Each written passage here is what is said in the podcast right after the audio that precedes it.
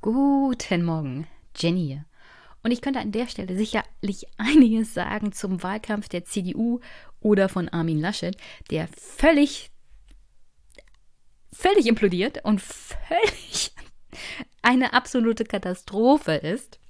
Aber das ist heute absolut nicht das Thema. Ich könnte auch was dazu sagen, welche Anfragen die Grünen unter anderem zum PR-Etat des aktuell doch besser dastehenden Kanzlerkandidaten Olaf Scholz gestellt haben.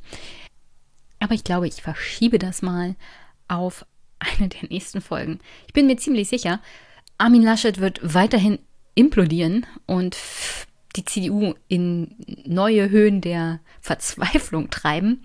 Ich erwarte da wirklich Lustiges nach Ende des Wahlkampfes. Da werden Leute massiv ihre Posten verlieren im Bundestag. Sagen wir es mal so. Ich bin nur überrascht, dass es so lange gedauert hat, dass er implodiert. Ich meine, war doch von vornherein eigentlich klar, was für ein schwacher Kandidat Armin Laschet ist. Sind absolute, absolutes Grauen. Das war übrigens auch der CDU-Basis selbst klar. Es gab ja Gründe, warum der Machtkampf zwischen Söder und Laschet überhaupt geführt werden konnte. Es war die Tatsache, dass der Basis im Großen und Ganzen klar war, dass Armin Laschet ein absolut unfähiger Kanzlerkandidat sein wird. Deswegen kann ich nicht mal sagen, dass es mich überrascht, dass wir jetzt dastehen, wo wir stehen. Denn Armin Laschet ist Armin Laschet. Mich überrascht nur, dass es so lange gedauert hat. Und grundsätzlich zu dem Wahlkampf, es geht immer noch hauptsächlich um Personen.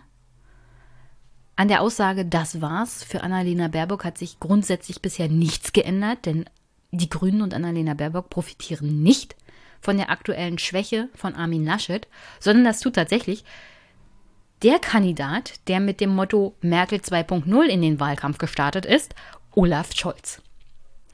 Olaf Scholz ist Back Baby und ich kann nicht, ich kann einfach nicht an mich halten. Es ist, es ist völlig ironisch.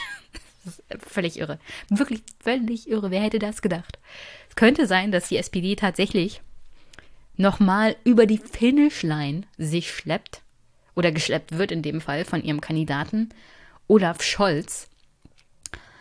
Ob das dann dazu reicht, eine progressive Mehrheit in der nächsten Bundesregierung zu sehen, muss man abwarten. Aktuell ist die CDU immer noch stärkste Kraft. Und ob es wirklich reicht, Olaf Scholz als Kandidaten zu haben, um die Bürger davon zu überzeugen, die SPD zu wählen. Werden wir sehen. Aber tatsächlich ist noch einiges offen, aber es liegt nicht an den Grünen. Es liegt nicht an Annalena Baerbock. Es liegt hauptsächlich an Armin Laschet und dem, naja, der Voraussicht von Olaf Scholz, dass, wenn alles chaotisch ist, Menschen sich nach einer Merkel 2.0 wünschen oder sehnen und ja, er ist Merkel 2.0. Wow, dass das aufgeht. Ich bin völlig baff.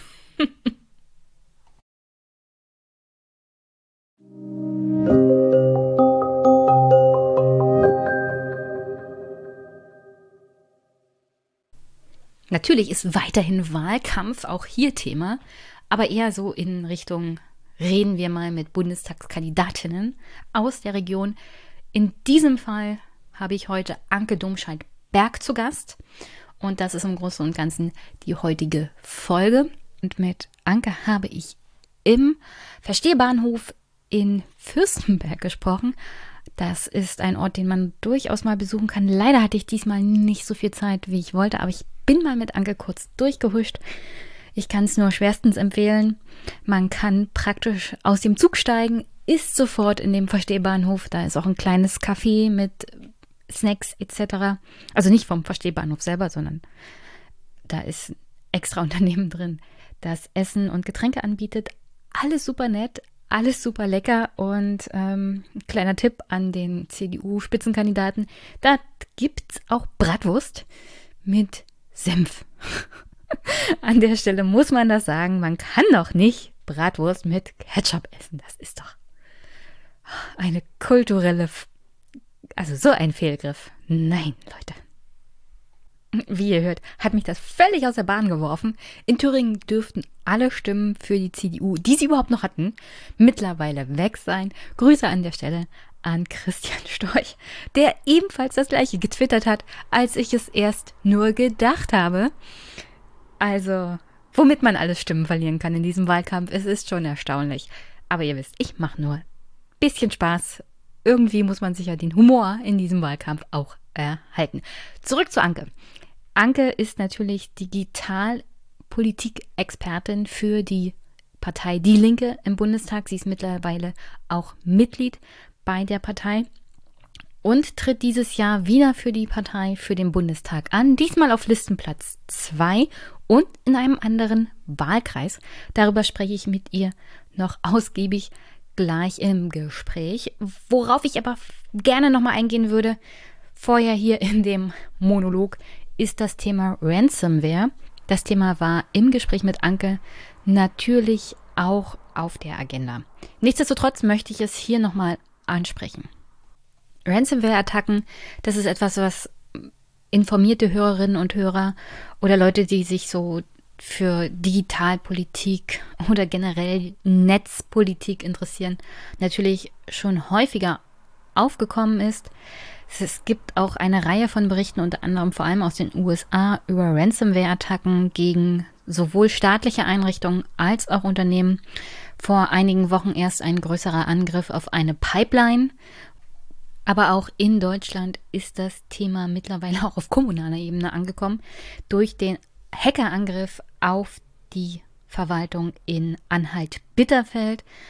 Die dortige Kommune hatte zwischenzeitlich den Katastrophenfall ausgerufen und die Bundeswehr um Amtshilfe gebeten. Warum die Bundeswehr, kann ich euch gleich noch erklären, denn Anke hatte da tatsächlich Anfang 2020 eine Anfrage zur IT-Sicherheit gestellt, wie es auf Bundesebene aussieht.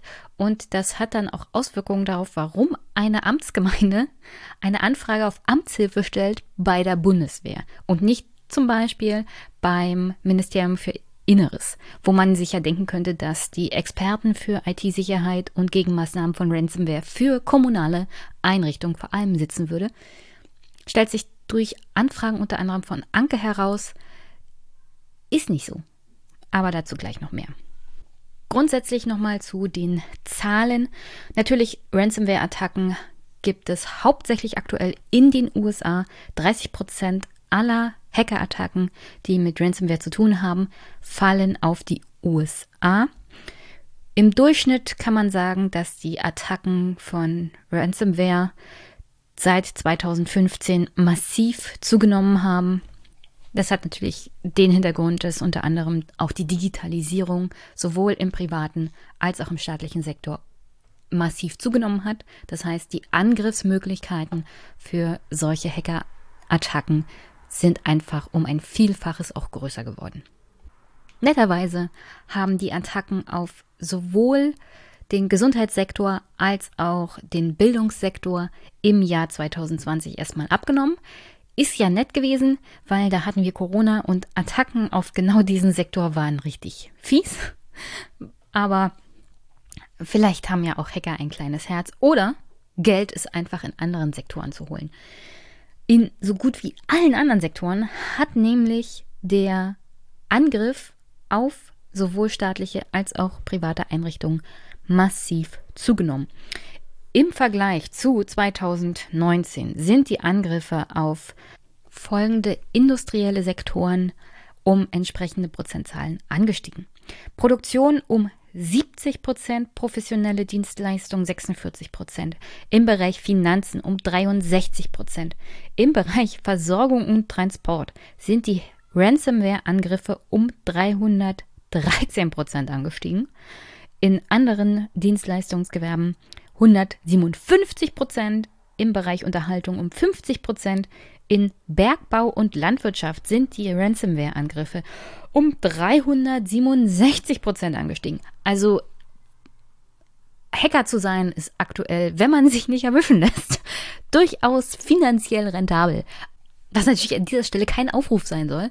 Es wäre besser, wenn ihr in den öffentlichen oder privaten Sektor von mir aus gehen würdet. Am liebsten öffentlich, weil wir brauchen die Leute wirklich, um gegen Ransomware-Angriffe anzukämpfen, weil da stehen vor allem die Kommunen gerade auf verlorenen Posten. Das hat unter anderem natürlich auch mit Bundes- und Landesebene zu tun, die das Thema aktuell total verschlafen haben, was auch übrigens Auswirkungen auf den privaten Raum hat, also private Unternehmen, die ebenfalls bei dem Thema total verschlafen haben und jetzt hinterherrennen. Also, wenn man sich jetzt zum Vorkämpfer gegen Ransomware-Attacken macht, kann man auch legal gut Geld verdienen. Und dass das Problem zunehmen wird, zeigt unter anderem eine Anfrage der FDP vom 12.11.2020. Die haben nämlich die Bundesregierung mal gefragt, wie es mit Anfälligkeit kritischer Infrastruktur vor Hackerangriffen in Deutschland aussieht. Und das hat ein paar Dutzend Seiten, aber ich will erstmal die wichtigste Frage vorlesen, da wir da mal ablesen können, wie es sich verhält mit der Zunahme der Angriffe, vor allem auf die ganz wichtige Infrastruktur in Deutschland.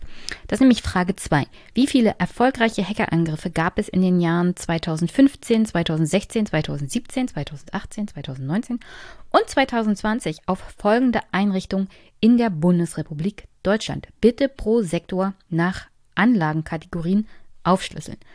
Ähm, ich überspringe ein bisschen und lese einfach mal vor.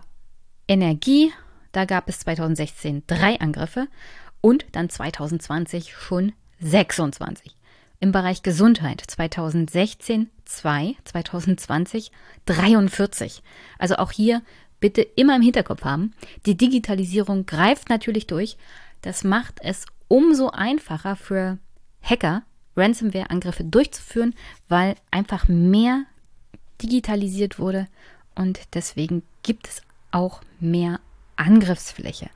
Und vor dem Hintergrund immer auch die Gesundheits-E-Akte und der digitale Impfpass, das sind alles Daten, die früher oder später auch für Ransomware-Attacken zur Verfügung stehen werden, weil der Schutz dieser Daten einfach noch nicht wirklich gegeben ist, nicht von der Bundesregierung und nicht von den Stellen und Verwaltungen, die für sie verantwortlich sind.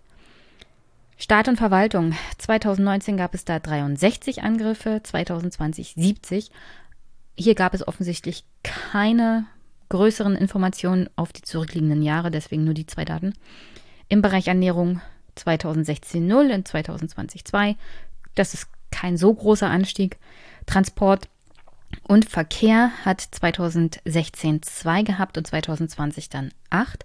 Da war der Höchststand im Jahr 2018 mit 28. Also man sieht schon, in bestimmten Bereichen ist es wahrscheinlich rentabler, einen Hackerangriff zu machen aktuell, als in anderen. Natürlich sind das nicht alles Ransomware-Angriffe gewesen. Es geht nur darum, auch aufzuzeigen, dass es in bestimmten Bereichen massiv zunimmt. Diese Zunahme hat, wie ich schon erläutert habe, auch mit der Digitalisierung zu tun. Und die Angriffsmöglichkeiten werden einfach mehr und das Interesse wird auch mehr, vor allem im Bereich Ransomware, wenn es von den staatlichen Seiten und auch von den privaten nicht genug Anreiz gibt, beziehungsweise nicht genug Fachpersonal, um dagegen vorzugehen. Und in einer Welt, in der wir wirklich alles digitalisieren, was unsere persönlichen Daten angeht, die teilweise halt dann blockiert werden, gelöscht werden können. Die Wiederherstellung ist unglaublich schwierig, wenn man kein Backup hat. Und das mit, den, mit der Datensicherheit ist immer so eine Sache. Darf man ein Backup überhaupt machen? Als öffentliche Behörde, also eine Kopie der Kopie irgendwie haben. Das sind alles so, solche Fragen. Und Persönlich kann ich sagen, auch zu dem Thema Homeoffice kommen wir nochmal. Ich glaube nicht, dass das aktuell auf dem Schirm ist, der vor allem unteren Behörden, also auf Landes- oder kommunaler Ebene. Du hast einfach mit allen möglichen anderen Sachen auch sehr, sehr viel zu tun, dass du dir über diese Tatsache, dass deine kleine Kommune von irgendeinem Hacker irgendwo in China oder Russland oder vielleicht auch irgendwo in Hintertupfingen angegriffen werden kann und die Daten sozusagen gesperrt werden können und du erpresst werden kannst um Hunderttausende oder Millionen.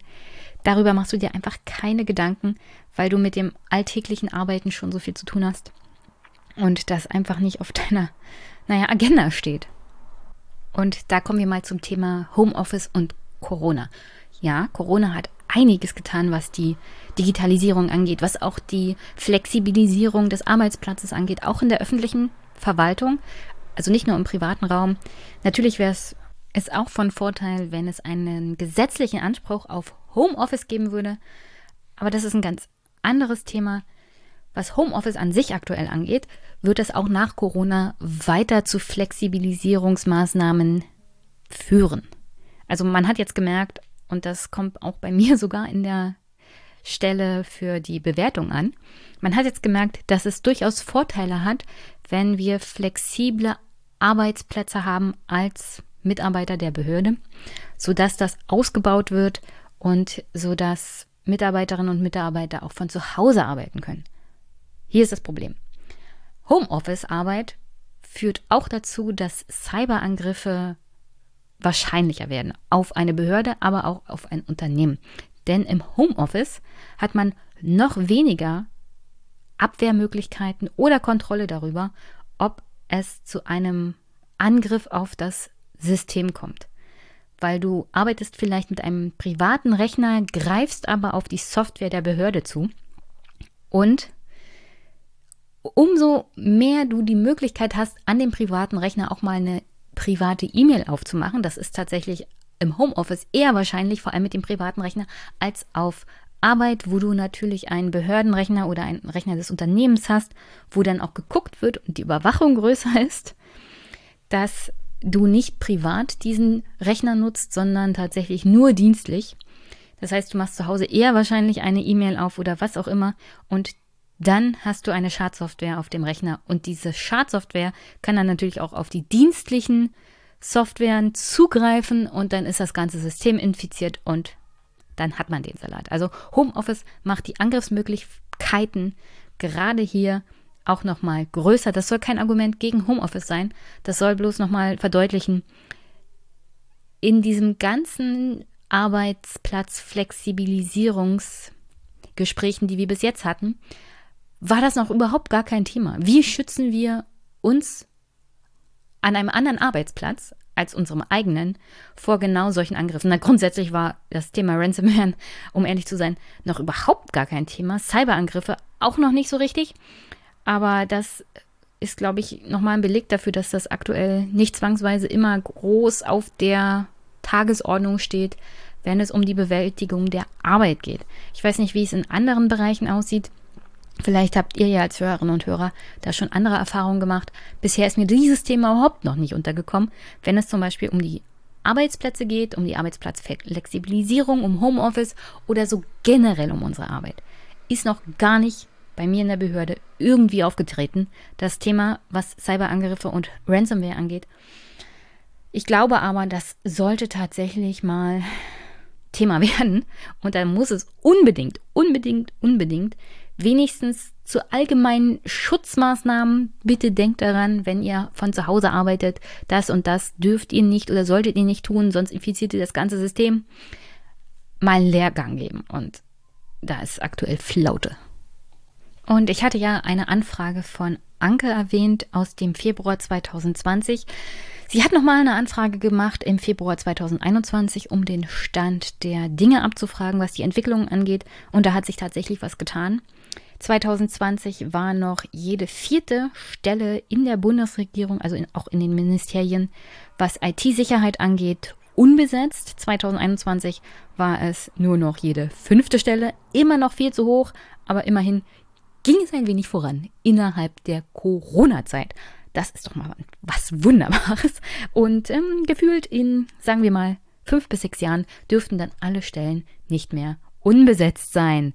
Yay!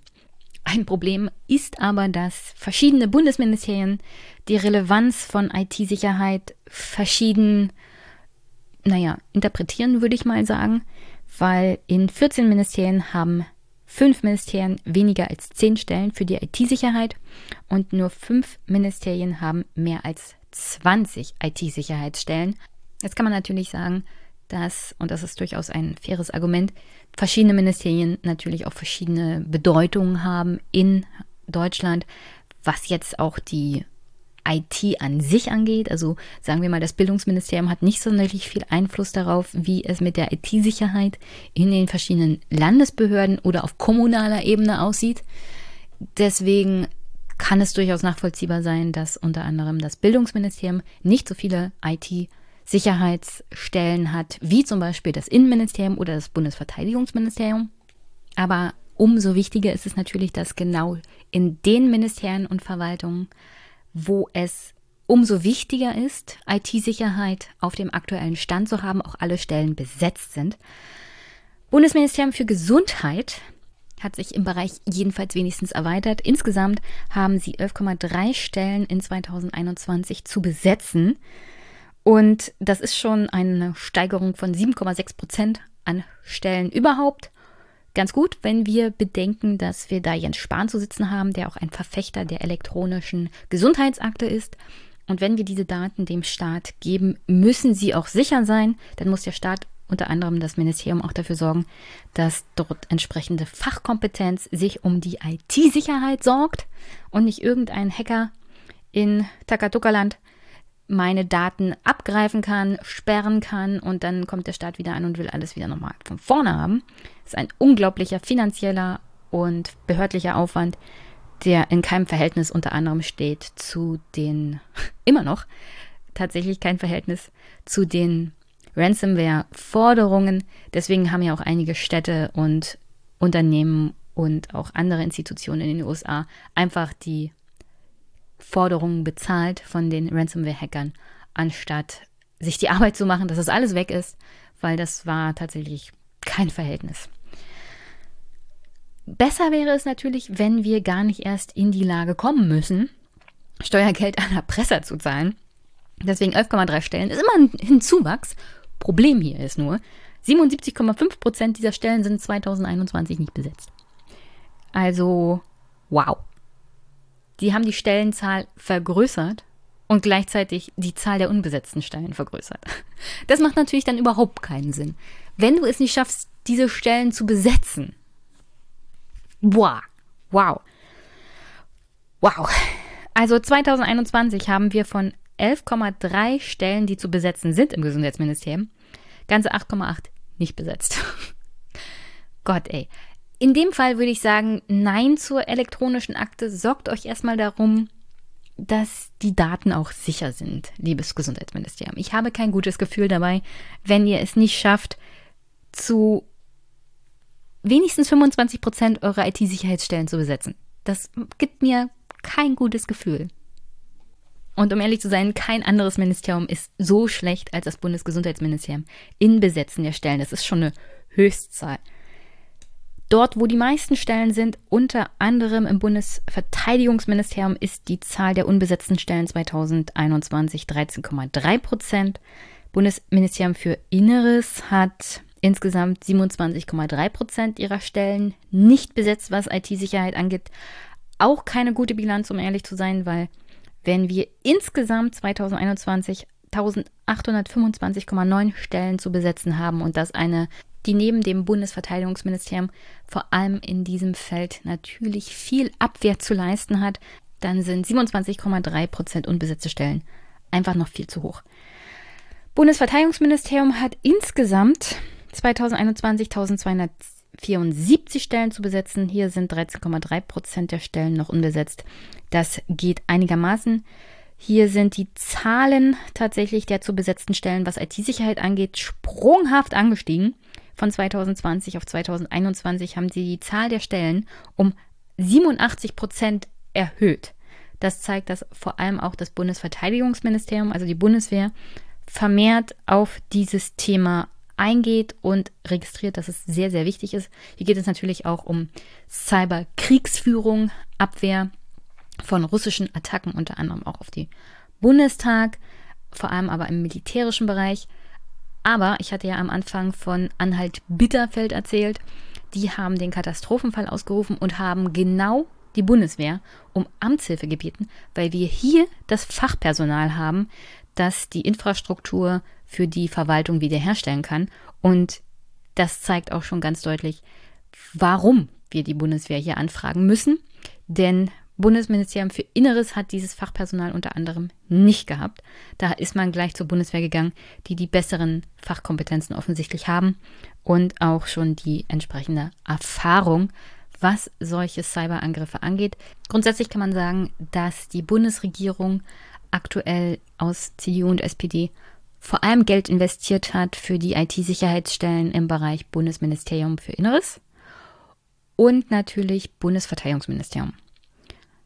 Aber sowohl im Bundesinnenministerium als auch Bundesverteidigungsministerium ist ja nicht zwangsweise die IT-Sicherheit auf Defensive getrimmt, sondern vor allem im Bundesministerium für Verteidigung eher auf Angriff, weil wir haben da eine Armee. Und ob das so richtig ist, könnte man tatsächlich mal hinterfragen. Es wäre vielleicht besser, grundsätzlich in der Breite alle Ministerien, was IT-Sicherheit angeht, viel mehr aufzustocken und viel mehr auf Defensive zu setzen und auch auf Wiederaufbau der zerstörten Infrastruktur. Denn wie gesagt, erpressen lassen können wir uns nicht ewig. Und hier noch ein kleiner Hinweis. Ja, ich weiß, dass nicht jeder Cyberangriff ein Ransomware-Angriff ist. Es geht ja so allgemein um Cyberangriffe, aber auch wenn ich von Ransomware-Angriffen spreche, hört euch Podcasts an, die sich detailliert mit den technischen Problemen auseinandersetzen und da mehr Erfahrung haben. Es geht bei mir nur um die allgemeine Herangehensweise an genau solche Probleme, die von der Bundesregierung, okay, zugegeben, gerade dank Corona auch zunehmend registriert werden, aber meistens halt auch in dem Fall von Ransomware und Cyberangriffen eher reaktiv als aktiv vorbeugend und um ehrlich zu sein, aktiv vorbeugend hätte man hier schon seit Jahren viel, viel mehr sein können. Denn das Problem ist vor allem in den USA auch in den letzten Jahren viel mehr aufgetreten. Und zu glauben, dass dann Deutschland nicht früher oder später auch Opfer werden kann, ist natürlich naiv, beziehungsweise das zu ignorieren, bis das Kind dann in den Brunnen gefallen ist, keine gute Variante, um ehrlich zu sein. Und es ist keine gute Variante, vor allem deswegen, weil auf kommunaler Ebene, also wir unterscheiden uns ja natürlich politisch und organisatorisch auch vom amerikanischen Gesellschaftssystem und auch wie wir Politik und Verwaltung strukturiert haben. Gerade deswegen, weil wir hier einen Föderalismus haben und nochmal auf kommunaler Ebene die Selbstverwaltung, sind unsere kleinen Unterorganisationen, was Verwaltungsstruktur angeht, umso angreifbarer. Vor allem die finanziell schwachen Kommunen sind leichte Opfer. Also das ist ungefähr so, als hättest du ein lahmes Gnu irgendwo in der Savanne und ein ausgehungerter Löwe denkt sich, oh, einfaches Fressen. So ungefähr könnte man sich das vorstellen. Und ja, da ist nichts passiert.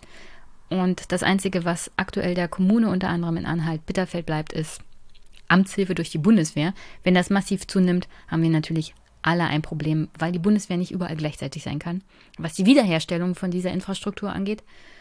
Und nochmal der Hinweis darauf, diese armen Kommunen kümmern sich unter anderem um arme Menschen, vor allem Hartz-IV-Empfänger.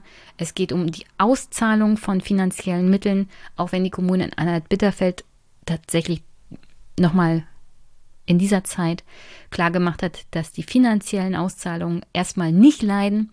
Das sind natürlich auch alles Strukturen, auf die Hacker angreifen können. Und dann wird es ganz, ganz bitter für ganz, ganz viele Menschen, die finanziell nicht in der Lage sind, so einen Angriff irgendwie zu schultern. Also wo man tatsächlich das Geld am Ende des Monats braucht. Und wenn dann die Kommune in dieser Infrastruktur angegriffen wird, gibt es sehr, sehr schnell sehr, sehr viele Menschen, die sich ihr Essen nicht mehr leisten können, beziehungsweise es nicht bezahlen können, weil das Geld nicht auf dem Konto landet. Und an solche Sachen sollte man immer mal denken, wenn es um genau diese Probleme geht, mit Hackerangriffen, Ransomware und IT-Sicherheit. Das sind hier wirklich Strukturen, die durch die Digitalisierung angreifbar geworden sind. Nicht, dass Digitalisierung falsch ist oder so, aber die Sicherheit muss halt auch Hand in Hand mit der Digitalisierung gehen. Ist man nicht in der Lage, die Durchführung der Verwaltungsarbeit zu garantieren durch die Digitalisierung? Weil das ist ja eigentlich der Hintergrund davon, dass Digitalisierung Verwaltungsarbeit schneller und effizienter und einfacher macht und auch für den Bürger leichter ansprechbar. Wenn das nicht garantiert werden kann, weil die IT-Sicherheit nicht gegeben ist, dann haben wir alle ein Problem. An der Stelle wünsche ich euch jetzt aber erstmal viel Spaß mit Anke Domscheit-Berg und mir. Und danach hören wir uns nochmal.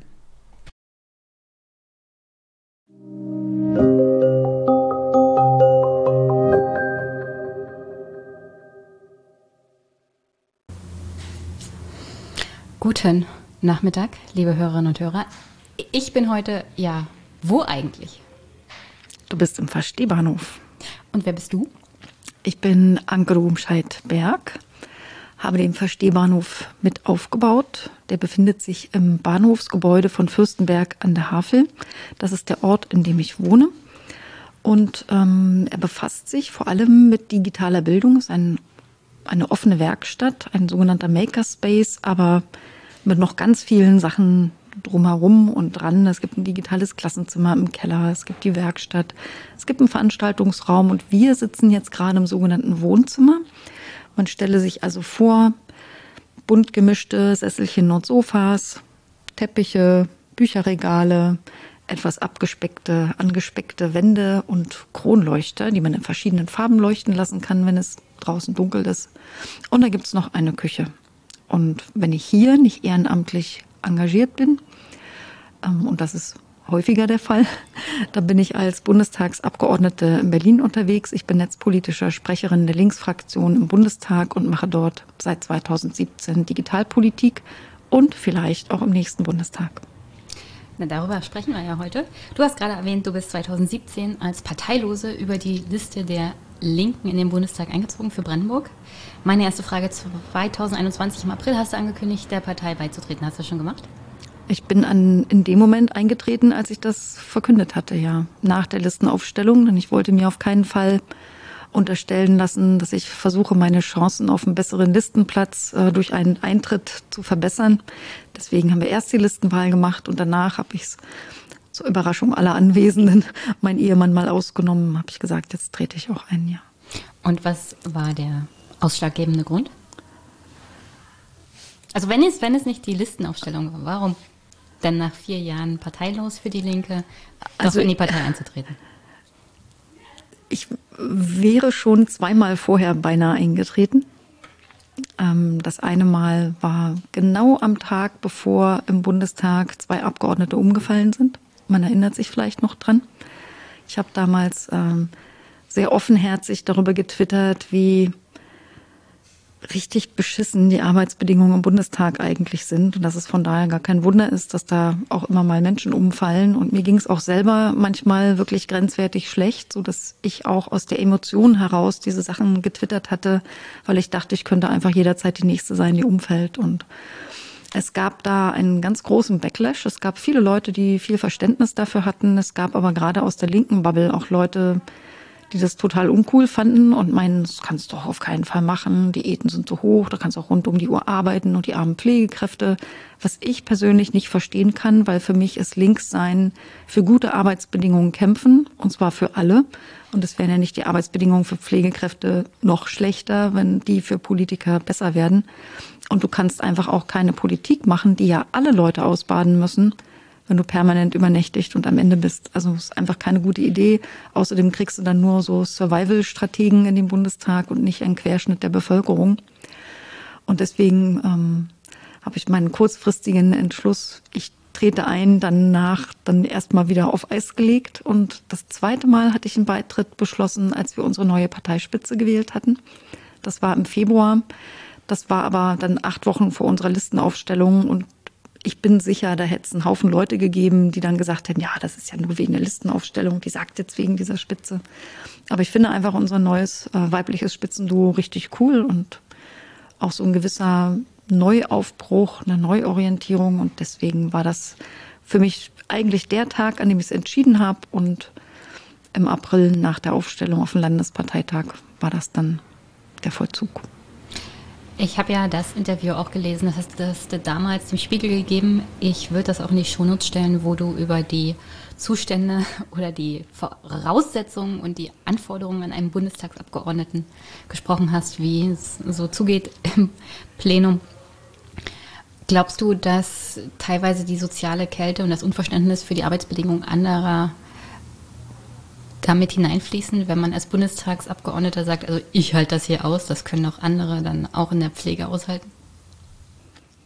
Den Satz würden Sie so nicht sagen, aber es gibt Abgeordnete, die eine eigenwillige Selbstwahrnehmung haben. Also ein Kubitschek, äh, zum, ein Kubicki, der stellt sich zum Beispiel hin, hat sich auch total auch öffentlich in Medien darüber aufgeregt, dass ich zum Beispiel gefordert habe, dass man im Plenum Wasser trinken darf, was ich überhaupt nicht verstehe, warum man darüber drei Millisekunden nachdenken und diskutieren muss. Aber er fand das halt daneben und meinte, dann würde ich aus dem Bundestag äh, eine Kneipe machen. Und er hat auch gesagt, dass es völlig übertrieben sei mit oder für ihn nicht nachvollziehbar, ähm, dass ich da die Arbeitsbedingungen so wie möglich fand mit Plenarsitzungen, die manchmal bis nachts um drei, vier oder noch länger gingen. Und er hat gesagt, er hat auch seit sieben Jahren keinen Urlaub gehabt und er kriegt es ja auch hin. Und das ist, der merkt nicht mal, was er da sagt, ja. Was, was soll denn daran irgendwie ein Vorbild sein, dass jemand sieben Jahre keinen Urlaub macht?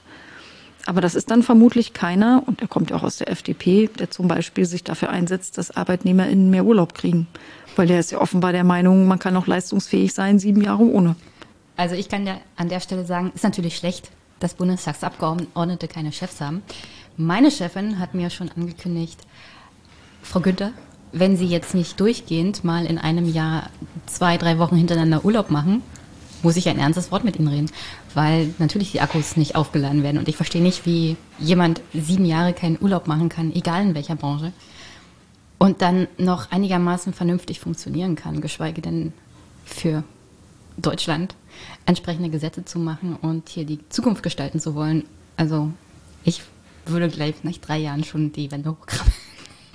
Aber das würde vielleicht einiges zu Herrn Kubicki erklären. Ja, vielleicht.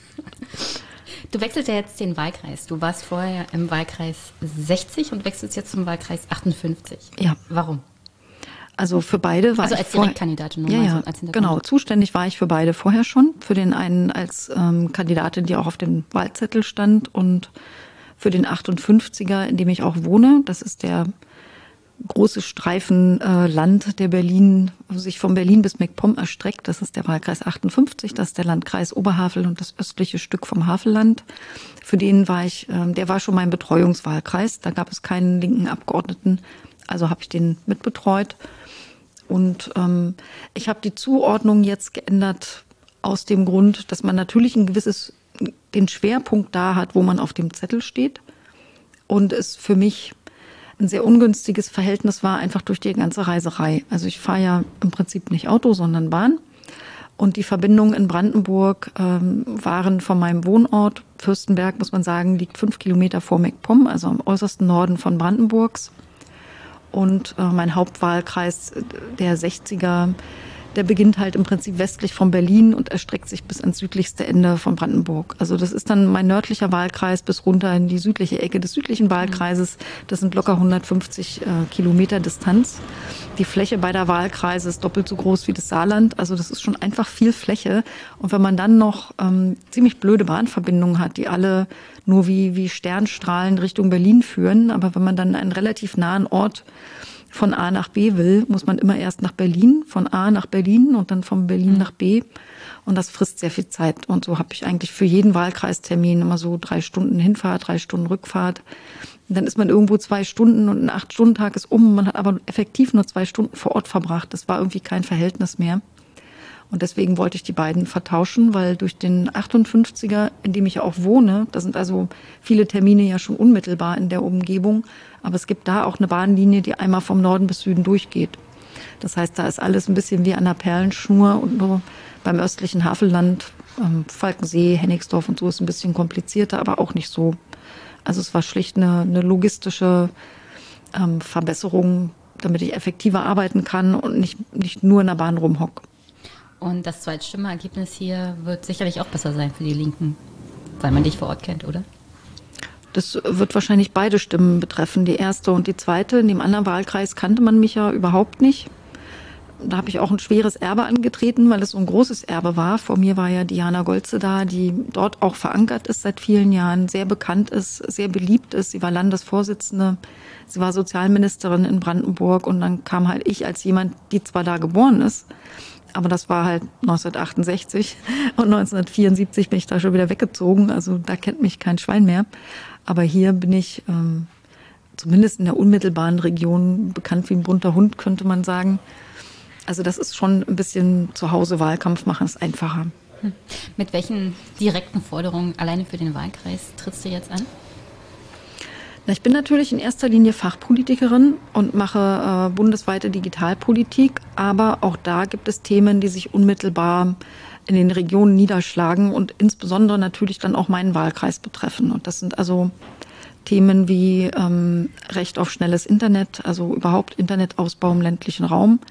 Das ist für mich elementar wichtig, um Lebensqualität im ländlichen Raum und überhaupt eine Zukunft für den ländlichen Raum zu erhalten. Ähm, neben der Infrastruktur und dem Ausbau von Glasfasernetzen und natürlich dem Schließen von Funklöchern, also da haben wir hier wirklich noch etliche, gerade hier im Norden, und ähm, spielt das Thema digitale Bildung auch eine große Rolle. Das ist für mich ein Herzensthema, deswegen sind wir ja auch im Verstehbahnhof gerade. Ich engagiere mich da auch ehrenamtlich sehr intensiv. Also zum Beispiel, ähm, ich hatte die ersten ein, zwei Jahre noch ab und an mal kleinere Nebeneinkünfte, weil ich aus meiner vorherigen Zeit als Publizistin, da habe ich ja vor allem Vorträge gegeben und da gab es halt noch so zwei, drei Vorträge, die schon terminiert waren, die habe ich dann auch noch gemacht. Aber das habe ich alles gespendet, eins zu eins, und habe das alles umgewandelt in Calliope-Klassensätzen. Das sind so kleine Mikrocontroller in Sternchenform, die sehr, sehr vielseitig einsetzbar sind und sich hervorragend eignen für den Einstieg in digitale Bildung und ins Programmieren lernen, wirklich schon ab dritter Klasse. Und da bin ich dann auch immer in Grundschulen ausgeschwärmt und habe dann selber die erste Unterrichtsstunde selber gegeben. Und insofern habe ich da einen praktischen Eindruck von dem, was digitale Bildung heute darstellt an Grundschulen. Wir haben das ja auch in der Pandemie sehr stark gesehen, auch hier vor Ort, wie das im ersten Lockdown erstmal gar nichts funktioniert hat. Da gab es keinen digitalen Unterricht. Es gab auch ähm, noch nicht mal einen Antrag aus dem Ort für den Digitalpakt und die, die welche geschrieben hatten, Anträge, da kam halt nichts an und nicht schnell genug. Internet hat die Schule auch nicht gehabt, schnelles und nicht mal die Lehrer hatten Endgeräte, Schulung hatten sie auch nicht. Also das alles ähm, hat sich so geballt und das sind Themen, die haben mich in der ganzen Legislatur schon begleitet. Wir haben im Digitalausschuss, wo ich Obfrau bin für die Linke, ja auch zum Beispiel ähm, die Bildungsministerin eingeladen und haben immer wieder darüber gesprochen, dass es eine Finanzierung für IT-Admins braucht. Ne? Die sind ja immer vergessen worden, weil man denkt, kann ja eine Informatik-Lehrkraft mal so nebenbei machen, als wäre das nicht eine extra Berufsausbildung. So ein IT-Admin ist halt kein Pädagoge und umgekehrt. Ähm, und wir haben auch immer davon gesprochen, dass Bring Your Own Device eine schlechte Strategie ist, weil du dann am Ende Bildungsungerechtigkeit im Digitalen nochmal verstärkst. Dann hast du halt die iPad-Kinder und die mit so einem Aldi-Phone, das nicht nicht funktioniert. Hm, das hat man ja jetzt während der Corona-Pandemie auch nochmal richtig schön unglücklicherweise beobachten können. Also welche, es fühlt sich so an, als wäre schon ewig Corona. Also man verliert ja, ne? jegliches das Zeitgefühl. Ist so wahr, deswegen, so wahr. deswegen muss ich jetzt mal fragen, welche Bilanz siehst du aus den letzten vier Jahren Legislatur? Und vielleicht ein bisschen erstmal Corona ausklammern, die ja im großen Teil die letzten zwei Jahre eingenommen hat. Das ist wirklich äh, in dieser Sonderlegislatur eine ganz schwierige Frage, weil ich bin ja neu reingekommen 2017 und gefühlt waren die ersten zwei Jahre Lernkurve. Also locker ein bis anderthalb brauchst du erstmal, um die Prozesse zu verstehen, um dich räumlich zu orientieren. Also es sind unfassbare Labyrinthe da im Bundestag, mich ständig verlaufen. Aber du musst vor allem die sehr komplizierten Prozesse verstehen. Also die sind einfach anders. Sie sind analoger als woanders, aber es gibt halt auch einen Haufen Zuständigkeitsstellen. Es gibt bestimmte geschriebene und ungeschriebene Gesetze und äh, Kulturen, die man da so hat, die man berücksichtigen sollte. Dann muss man wirklich, also ich musste auf die harte Tour lernen, wie man wie man sich nachhaltig äh, arbeitsfähig hält und nicht einfach komplett platt macht, weil es, wenn man Politik aus Leidenschaft macht, kann man rund um die Uhr arbeiten. Da gibt es also Angebote, Bedarfe und wichtige Dinge, die alle nach dir schreien. Niemals bräuchtest du irgendeine Pause machen. keine Wochenenden, keine Urlauber, kein gar nichts. Mhm. Es gibt sehr, sehr spannende Sachen. Es gibt viele Dinge, die überhaupt keinen Spaß machen. Also AfD im Bundestag zuhören gehört zu den wirklich unangenehmen Dingen. Es gibt auch manche, die sind einfach schweineöde, so manche Fraktionssitzungen. Und das soll in anderen Fraktionen genauso gleich sein, habe ich mir sagen lassen. Äh, aber es gibt auch Dinge, die machen total Spaß und sind faszinierend. Also da könnte man zum Beispiel, kann ich mich erinnern, in den ersten zwei Jahren, da haben, äh, gibt ja so sitzungsfreie Zeit im Sommer. Und es gibt aber noch mal so zwei Wochen oder drei, die am Stück äh, ohne Plenum sind im April, weil zu unterschiedlichen Zeiten Osterferien in den Ländern sind dass alle Abgeordnete auch mal zu Hause Osterferien machen können. Und fast immer finden in dieser Zeit auch Angebote statt für Parlamentarierreisen, weil du die während Plenum auch nicht machen kannst. Und es gibt so verschiedene parlamentarische Gruppen, in denen man Mitglied sein kann. Die können thematisch sein. Ich bin zum Beispiel in einer ähm, Parlamentariergruppe Luft- und Raumfahrt, einfach weil ich es cool finde. Man kriegt dann also mal spezielle Einladungen zur, weiß ich, Luftfahrtmesse oder zum Deutschen Institut für Luft- und Raumfahrt. Und für mich überraschend äh, total viele Einladungen von der Rüstungsindustrie. Das war mir nicht bewusst. Äh, naja, Luft- und Raumfahrt. Ja, ich weiß, logisch. ich hätte darauf kommen können, war ich aber nicht. Ich dachte wirklich, Raumfahrt spielt eine größere Rolle, aber es ist eigentlich 80 Prozent Rüstung. Deswegen war ich auch nicht so oft da, weil das interessiert mich dann nicht. Aber ich bin, ähm, es gibt auch Parlamentariergruppen, die sich mit verschiedenen Regionen und Ländern befassen. Ich hatte ja Tabea Rösner letztens erst hm. im Podcast. Die ist in der südkaukasischen Parlamentariergruppe, eine Gruppe, die wahrscheinlich sehr unbekannt ist, für die sich keiner interessiert, bis die Aserbaidschan Connection aufgekommen ist. Auf einmal war sie total in, ja. ja. Ich bin in der Konosur-Arbeitsgruppe, das sind die Konosur-Staaten. Das sind äh, Argentinien und Paraguay, Uruguay und Chile. Und äh, wir sind als Delegationsreise, und ich glaube, das war auch Ende April, sind wir nach Chile und Uruguay gefahren. Und da kann man einfach nicht Nein sagen. Da hat man halt keine Aprilerholung, aber und wir hatten Arbeitstage, die waren noch schlimmer als Sitzungswochen im Bundestag vor dem Ende der Legislatur und das will was heißen. Aber es war viel zu geil. Also in die Atacama-Wüste, in dieses European Space Observatory zu fahren und da oben auf den Bergen den abgefahrensten Sternenhimmel aller Zeiten zu sehen, dass man sowas über den Bundestag auch haben kann, wäre mir vorher nicht mal eingefallen. Und das wird definitiv zu den Dingen gehören, die ich als ganz besonders große Privilegien wahrnehme, dass man so eine Möglichkeiten hat. Und damit meine ich nicht so weit weg zu fliegen, sondern so oft hinter die Kulissen zu gehen und Zugang zu haben zu Dingen, zu denen man normalerweise gar keinen Zugang hat. Und im Kleinen spielt sich das auch in dem Wahlkreis ab. Und das ist für mich total faszinierend, dass sich fast jede Tür öffnet, durch die ich gehen möchte. Ich kann also einfach, wenn mich irgendwas interessiert, von dem ich gehört habe, das gibt's hier. Neulich war ich zum Beispiel in Hohen Neuendorf und habe gesehen, da gibt's ein Bienenforschungsinstitut. Ich habe meinem Wahlkreismitarbeiter gesagt, oh geil, Bienenforschungsinstitut, mach mal einen Termin da. Und es wird bestimmt klappen. Also ich kann eigentlich davon ausgehen, wenn ich irgendwo eine Sendung mit der Maus zum Thema X haben will, dann lasse ich da anrufen, kriege einen Termin und guck's mir an. Also wenn man will, kann man das rund um die Uhr machen diese Art Termine. Man kann sich mit den Communities treffen zu den Fachthemen, die einen interessieren. Man kann tausende von Anträgen schreiben und sich Gesetze ausdenken, was schwieriger ist, wenn man von Jura nicht so viel Ahnung hat. Aber für Anträge zum Beispiel braucht man ja nicht die juristischen Buchstabendinger. Ja, da fordert man einfach die Bundesregierung auf, ein Gesetz zu machen, das sinngemäß dieses oder jenes mhm. tut. Da muss man nicht Paragraphen schreiben können, das würden dann andere tun. Also man kann sich sehr, sehr leicht burnouten. Und das sind die ersten zwei Jahre. Erstmal lernen, was gibt es für Möglichkeiten, wie priorisiere ich die und wie kann ich sie auch effektiv ausschöpfen. Und das mit der Effektivität ist am Anfang echt so eine Sache. Also ich war super ineffizient am Anfang und habe so gemerkt, nach einem halben Jahr war es okay, aber so richtig reingekommen bin ich nach zwei Jahren. Und Warum warst du super ineffizient in deiner Betrachtung? Weil du zum Beispiel zum Beispiel habe ich gedacht, ich müsse irgendwie immer im Plenum sein und habe dann also, solange ich irgendwie physisch konnte, da, da durchgehalten. Mhm. Und dann hast du halt bis nachts um drei im Plenum gesessen und am nächsten Tag ist dir der Kopf auf den Tisch gefallen. Und du hast zum Beispiel einen Zeitungsartikel oder einen Fachtext dreimal einen Paragraph lesen müssen, weil er einfach nicht mehr im Gehirn angekommen ist. Du warst einfach zu müde. Und wärst du drei Stunden früher ins Bett gegangen, hättest du ihn einmal gelesen und sofort verstanden. Zum Beispiel. Oder du hast einfach bestimmte Prozesse nicht eingehalten. Und inzwischen habe ich so viele Direktkontakte, dass ich zum Beispiel weiß, wenn ich eine kleine Anfrage mache zu Thema X, da warte ich nicht, bis sie wiederkommt, sondern ich nehme schon mal die Fragestellung, rufe einen Journalist meines Vertrauens an, die ich inzwischen auch ausreichend auf dem Handy habe, und sage hier, wollen Sie nicht mal eine kleine Anfrage Thema X angucken und eventuell exklusiv haben, wenn in so und so vier Wochen die Antwort kommt. Und dann habe ich bestimmte Dinge vorweg abgefrühstückt. Oder ich weiß zum Beispiel, schriftliche Frage dauert ungefähr so lange. Wenn ich sie an diesem Wochentag stelle, dann kommt die Antwort zu einem sehr ungünstigen Zeitpunkt, wo ich mich nicht drum kümmern kann. Jetzt achte ich überhaupt auf sowas? An welchem Tag schicke ich die denn ab? Mhm.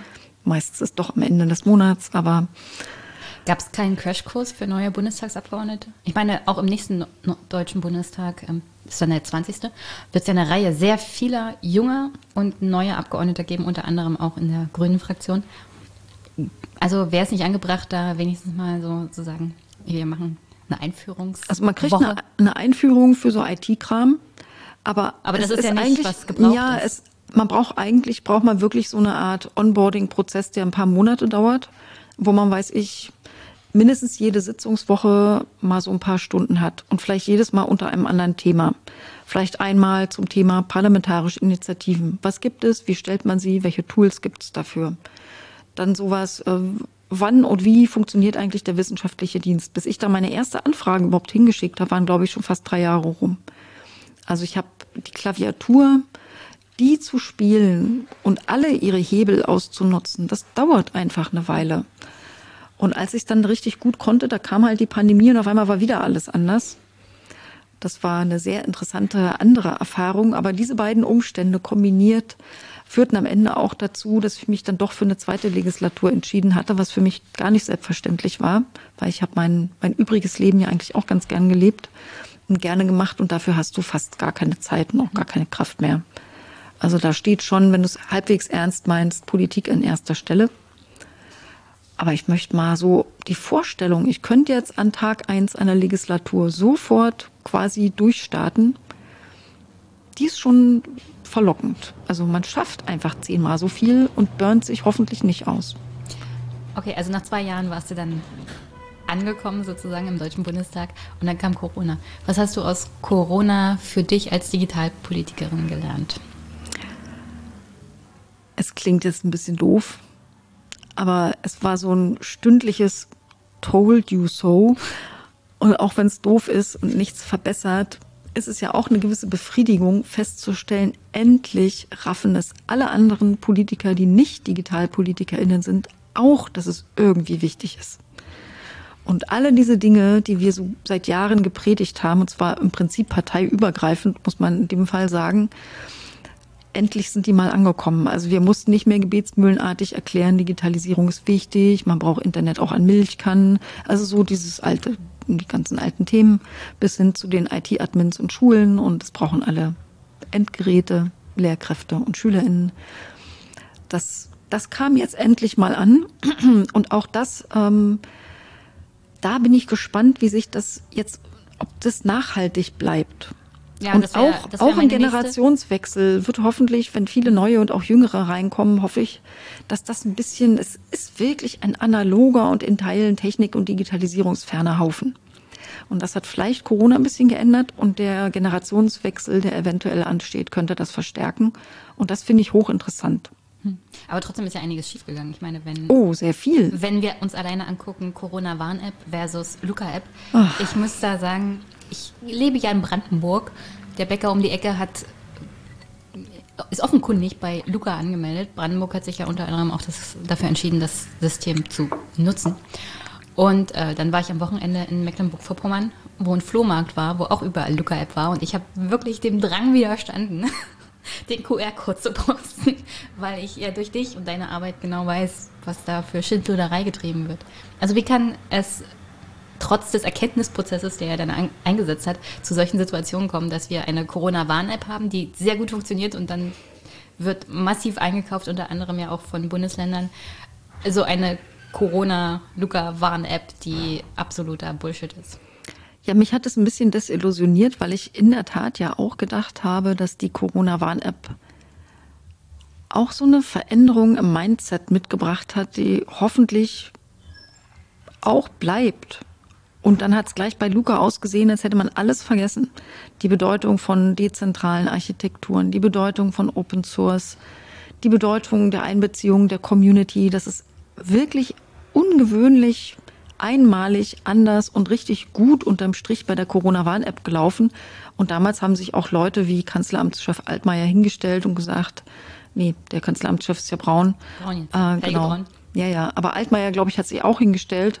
Beide haben im Prinzip gesagt, ab heute oder ab dieser Erfahrung wird Software in der öffentlichen Hand anders entwickelt. Nun muss die Luca-App ja nicht in der öffentlichen Hand entwickelt, sondern bekanntlich draußen von anderen. Aber warum hat man die Grundprinzipien nicht trotzdem übernommen und von Anfang an gesagt, es muss Open Source sein, es muss dieses oder jenes können und ich verstehe es einfach nicht. Auch Natürlich kostet eine Pandemie Geld und man kann da nicht jeden Euro zehnmal umdrehen, wenn es gerade eilig ist.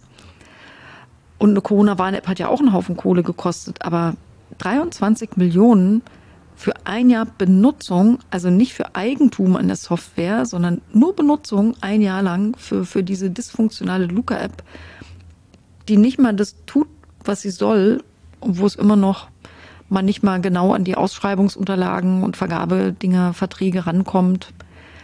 Nee, das war ein echter Schritt zurück. Welche Rolle spielt denn dabei Lobbyismus im Hintergrund? Hast du da irgendwas mitbekommen? Also, also, ich, also ja. für mich ist es die einzigste Erklärung, warum man jeglichen gesunden Menschenverstand in dem Zusammenhang dann ausschaltet. Und das ist für mich schon gesunden Menschenverstand ausschalten, die Luca-App zu nehmen. Es sind mehrere Mechanismen, die da gleichzeitig passiert haben, passiert sind. Also zum einen glaube ich, es waren einfach, alle hatten die Schnauze voll von Lockdown, alle wollten wieder raus. Und dann hatte die Luca-App halt den tatsächlichen äh, genialen Vorteil, eine bekannte Person aus dem öffentlichen Leben, Smudo, in Talkshows schicken zu können, was sicherlich auch mit guten Kontakten zu den Talkshows zu tun hatte. Ähm, und da halt auf rhetorisch eindrucksvolle Art und Weise zu suggerieren, wenn man allein diesen QR-Code von Luca irgendwo scannen kann, dann gibt es keine Pandemie mehr. Weil die Viren plötzlich alle sterben, wenn sie den QR-Code von Luca sehen. I don't know. Also irgendwelche rationalen Aspekte sind da offensichtlich nicht eingeflossen. Aber es hat sich in ganz vielen Schlagzeilen wiedergefunden, Luca-App führt uns aus der Pandemie. Und das hat dann auch so einen, so einen Hype gebracht, wo dann auch Leute gesagt haben, wir wollen das haben, wo Kulturmenschen gedacht haben, sie können wieder endlich ihre Kultur machen, Restaurants öffnen, Theaterseele öffnen, wenn diese Luca-App da da ist. Also ich habe ja wirklich keinen Vorwurf an die Menschen, die das benutzen wollen, weil sie raus wollen. Mein Vorwurf ist ja eher Richtung Politik und ja, und Einflussnahmen sind, glaube ich, auch passiert. Also wir hatten einmal im Digitalausschuss, war glaube ich Anfang des Jahres, hatten wir auch die Luca-App-Leute da. Mhm. Wir hatten ähm, auch verschiedene andere da, den Ulrich Smudo? Nee, Smudo nicht. Ähm, aber aus der Vorstandsetage, der, der Chef ähm, von Nexenio war da. Und der hat natürlich um Lob gehudelt, wie toll Luca ist. Aber was mich total überrascht hat, ist, dass auch der zuständige Abteilungsleiter des Bundesgesundheitsministeriums, also den offenbar duzt, hat dort nicht gemacht, das weiß ich aber von anderen Quellen, die hoffentlich stimmen. Ähm, aber der hat wenn er den Mund aufgemacht hat, eigentlich nur Luca PR rausgelassen. Es war, als hätte ich da zwei Vertreter von Nexenio sitzen und das hat mich schon ein bisschen verwirrt. Also das war seltsam. Hm. Und da weiß ich auch nicht, wer wen kennt. Also es gibt Untersuchungen, ähm, da haben sich das Leute mal ein bisschen näher angeguckt. Auch die Eva Wolfangel von der Zeit hat ja mal näher reingeguckt, was das Vergabethema angeht. Da gibt es gerade in den ersten Orten und Regionen, die das eingeführt haben, da gibt es Verbindungen. Da war also der allererste war auf irgendeiner Dienstreise zusammen mit einem der Nexenio-Leute und dann hat man halt an dessen Heimatort pilotiert und so gibt dann eins das andere. Also auch da mehr aufpassen auf die Hintergrundgespräche der jeweiligen ja. Behörden ja, ja. und Unterorganisationen auf Bundesebene. Du hattest ja gerade gesagt, es gibt schon eine Weiterentwicklung beim Thema Digitalisierung nach Corona. Wie ist denn aktuell der Stand der Digitalisierung, wenn wir uns jetzt nur die Bundesebene betrachten, also Bundesregierung und die dazugehörigen Ressorts? Also Corona betraf ja auch die Arbeit, wie wir in der Politik, äh, die Art und Weise, wie wir in der Politik arbeiten. Und der Bundestag ist ja wahnsinnig faxlastig. Ich überlege, ob ich jetzt gewesen sage oder ob das dafür noch zu früh ist. Nichts also, gegen Fax, ich arbeite damit immer noch, es funktioniert sehr gut. Ja, aber wenn du viele Dinge nur mit Fax machen kannst, dann nervt das unendlich. Also ich hatte Ja klar, aber wenn deine E-Mail auf Arbeit 4 Megabyte umfassen darf, Ihr seht jetzt gerade nicht, mit welchem WTF-Gesichtsausdruck ich Jenny angucke. Also mein Arbeitsspeicher für meine Arbeits-E-Mails beträgt 4 Megabyte. Okay, das ist sehr wenig. Ey, echt jetzt? Ja. Krass. Naja, also jedenfalls ähm, stellte sich dann heraus, dass man plötzlich auch im Bundestag viel digitaler arbeiten muss, viel mehr im Homeoffice arbeiten muss und dann gab es nicht genug Videokonferenzlizenzen, es gab nicht genug Telefonkonferenzlizenzen, es gab viele Widerstände in den Ausschüssen selber. Ähm, noch Anfang diesen Jahres haben nur 50 Prozent der Bundestagsausschüsse überhaupt hybride Sitzungen angeboten. Die anderen haben einfach, ähm, und der Digitalausschuss war der erste, der überhaupt eine Digitalsitzung gemacht hat. Ähm, und manche haben sich einfach geweigert so, und haben gesagt, nö, bei uns ist es analog. Meiner war das Gott sei Dank nicht. Aber also da konnte man schon sehen, wie unterschiedlich Leute auch damit umgehen. Aber ähm, man hat dieses Problem der mangelnden Lizenzen zum Beispiel gelöst. Das dauerte dann auch ein bisschen. Aber inzwischen gibt es da genug. Man arbeitet inzwischen, und das ist noch nicht fertig, zum Beispiel auch an einem Wire Messenger, den wir sicher nutzen können untereinander. Ich bin auch Beta-Testerin einer Bundestagscloud. Die gibt es jetzt aber auch schon, wahrscheinlich schon so zwei Jahre ungefähr. In meiner Zeit ist auch WLAN eingeführt worden. Als ich kam, gab es noch keins, aber jetzt Im Bundestag WLAN. 2017 gab es noch kein WLAN. Nein. Ah, okay. Ähm, mindestens noch anderthalb Jahre lang. Also das kam auch so nach einem Jahr, fing das an, von Haus zu Haus das WLAN einzuziehen.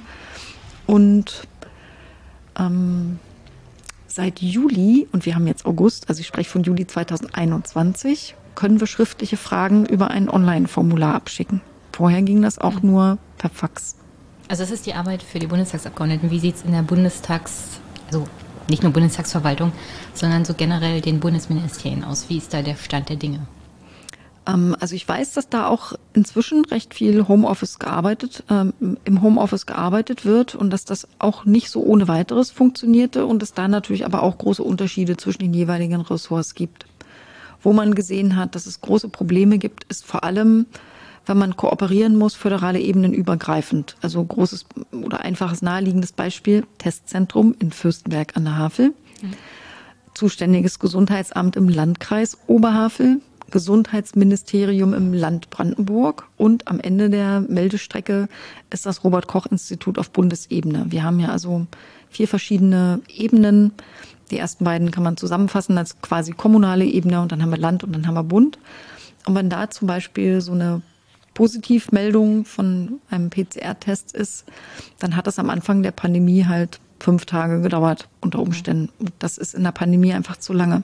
Also du bringst es halt zur Postkutsche auf kommunaler Ebene? Ja, also ich glaube, früher war die Postkutsche schneller als diese Meldekette, weil von Brandenburg bis Berlin hätte die nicht fünf Tage gebraucht. Das stimmt.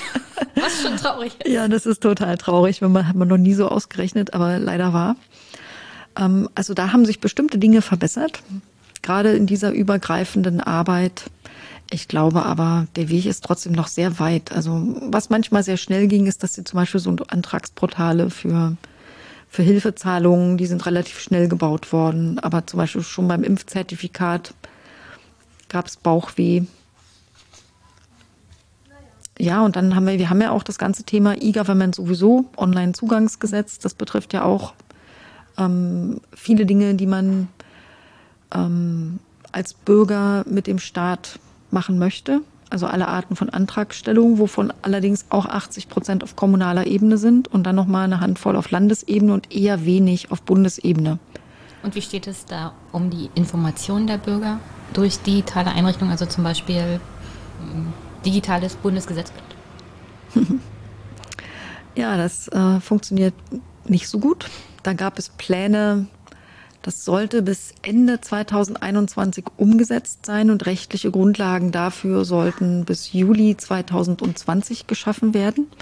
Ich habe gerade vor ein paar Wochen nachgefragt, ähm, auf Anregung irgendeines Users, der uns anschrieb, betrachte mich ja so als langen Arm im Parlament für die Netzcommunity und irgendeiner schrieb, was ist denn eigentlich daraus geworden? Frag doch mal nach und das habe ich dann gemacht und als Antwort kam, ach, haben wir irgendwie nicht hingekriegt. Und komischerweise, völlig überraschend, gab es am Ende der Legislatur viele Gesetze. Und da waren wir irgendwie so busy, da wollte man nicht nebenbei noch so ein digitales äh, E-Verkündung-Projekt nannte sich das ähm, machen. Und man hat das jetzt also nochmal verschoben um anderthalb Jahre allein die rechtliche Umsetzung. Und dann muss es auch technisch noch umgesetzt werden. Und das dauert einfach alles unendlich lange und auch was mich sehr stört, ist, dass man sich bei der Umsetzung der digitalen Verwaltung auch hart in die Tasche lügt. Also das regt mich wirklich auf und macht mich wütend. Wobei ich, lügt man da? Ähm, also ich komme ja eigentlich aus dem, aus dem Open Government äh, Aktivismus. Wie macht man Politik transparent und partizipativer mit den Methoden des Internets? Da gehört das ganze Thema Open Data mit rein. Und deswegen frage ich mich, wenn es sogar ein Projekt ist, wo es hauptsächlich um Dienstleistungen für die BürgerInnen geht, Antragstellung oder sowas, ja, von Kindergeld bis Elterngeld bis was auch immer, da will man doch kommunizieren, wo man steht. Und es gibt ein Dashboard, also so ein, so ein Zustandstool im Internet, wo man gucken kann, wie viel von wie viel, das sollen irgendwie, ich glaube, 500 paar zerquetschte Dienstleistungen sollen bis Ende nächsten Jahres online gestellt werden oder online erledigt werden können. Und da steht jetzt zum Beispiel, letztes Mal, wo ich guckte, vielleicht sind es ein paar mehr, inzwischen waren es 314, steht also drin so kleine Haken dran, 314 dieser 500 Abyss-Dienstleistungen sind bereits online. Und ich habe mal nachgefragt, über so eine schriftliche Frage. Wie viele von den 314 sind denn in ganz Deutschland und Ende zu Ende elektronisch nutzbar? Weil das ist doch die Erwartungshaltung, die ich als Bürger habe. Was heißt Ende zu Ende? Ende zu Ende heißt, äh, dass ich nichts mehr ausdrucken, unterschreiben und zur Post tragen muss. Also ich kann den, den kompletten Prozess elektronisch machen. Wenn er abgelehnt wird, kann ich elektronisch widersprechen. Äh, widersprechen. Wenn ich einen Beleg einreichen muss, dann kann ich den scannen und als Anhang schicken. Also dass ich den ganzen Prozess komplett elektronisch machen kann. Wo ist das Problem? Ist es in der Rechts Gebung? Also fehlen da die entsprechenden gesetzlichen Grundlagen? Oder ich, ich gebe dir erstmal die Antwort, die ich gekriegt habe auf meine Frage. Da war die, die Antwort war, sie wissen es nicht von allen. Sie, also ein Teil dieser Dienstleistung hat ja der, die Länderzuständigkeit. Sie können es nur für die im Bund sagen. Und deswegen wissen sie zwar nicht, ob sie überall in Deutschland gemacht werden können. Manche können nur an einem einzigen Ort in Deutschland erledigt werden, elektronisch. Aber immerhin Ende zu Ende 45. Von 314, von eigentlich über 500, ein Jahr vor der Deadline. Also da weiß man, wie langsam das ist. Und die Frage ist berechtigt, warum ist es eigentlich so? Nur bei einem kleineren Teil hat es vielleicht irgendwelche rechtlichen Hürden. Aber man kann ja auch zum Beispiel Schriftformerfordernisse sind das manchmal, das kann man ja auch ändern. Das ist ja nicht irgendwie ein spezielles, das ist ja nicht das Gesetz der Schwerkraft oder so. Also man könnte es ändern. Ja, also wie gesagt, öffentliche Verwaltung, ich komme aus dem Finanzamtsbereich und alleine da scheitert es meist schon an der gesetzlichen Grundlage dass man ja, also kann. Da, wo man es nicht kann, muss man es halt ändern, ja. wo es sinnvoll ist. Und die Änderung kommt und kommt und kommt nicht. Genau, aber andere Probleme sind tatsächlich sehr viel kultureller Natur. Das also und das sehr vielschichtig. Also bei einzelnen Individuen angefangen. Ich glaube, die durchschnittliche Veränderungsbereitschaft von Menschen, die in der Verwaltung arbeiten, ist kleiner als im Durchschnitt der Bevölkerung. Möglicherweise gehen sie deshalb manche in die Verwaltung rein. Es gibt auch, ich sage mal, Gold Nuggets, ja, es gibt auch Gold Nuggets da, die sehr ähm, innovativ sind, super kreativ sind, die aber oft nicht an entscheidenden Hebeln sitzen. Und das macht es schwieriger. Du hast es aber auch im Großen. Du hast also sowas wie diese, dieses Silo-Denken, diese Fürstentümer, das also die Vorstellung, man hätte zum Beispiel wie in Dänemark, das ist so meine Idealvorstellung, da gibt es ein Bürgerportal, das heißt bürger.dk kann sich jeder ganz leicht merken. Und da ist alles drin. Ja, da, da ist alles, was mit Kita und Schule in meinem eigenen Ort zu tun hat. Da ist meine Rente drin, die dann mehr die Bundesebene ist. Da sind irgendwelche Ländergeschichten drin. Das finde ich alles in diesem einen Portal. Ich habe ein einheitliches, sicheres Login. Ich habe also eine ID, eine sichere ID, die dafür entwickelt worden ist. Ich habe äh, ein sicheres Postfach da drin in Dänemark. Also nicht ich, aber Däninnen haben sowas. Die finden da sämtliche, sämtliche äh, elektronische Post von irgendeinem Amt finden die da. Mhm. Als wir da mit dem Digitalausschuss mal äh, zu Besuch waren in der Digitalagentur in Dänemark, hat uns der Chef der Digitalagentur zum Beispiel gesagt, dass er das letzte Mal, wenn er sich richtig erinnert, vor mehr als zehn Jahren irgendeine Papierpost von irgendeiner behördlichen Stelle gekriegt hat. Zehn Jahre und das ist zwei Jahre her. Der hatte gesagt, alles andere, also eigentlich kriegt er alles nur noch auf elektronischem Wege in dieses eine Postfach.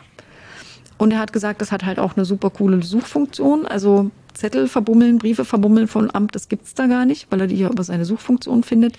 Er kann sich kleine Ordner anlegen, wie Kita, Elterngeld, Rente, Arbeitslosen, was weiß ich. Das lässt sich hm. super sortieren und es gibt zum Beispiel auch ein einheitliches Payment-Dings, ähm, was auch nicht jede Kommune, jedes Land selber entwickeln muss, sondern es gibt's halt einmal in professionell und richtig und da kann man auch sämtliche Gebühren oder Entgelte, die man dem Staat für irgendwas zahlen muss, kann man auch alles darüber abwickeln. Und das ist vielen deutschen Ministerien, der Gedanke ist denen fremd. Wenn Portal, dann soll es deren eigenes Portal sein.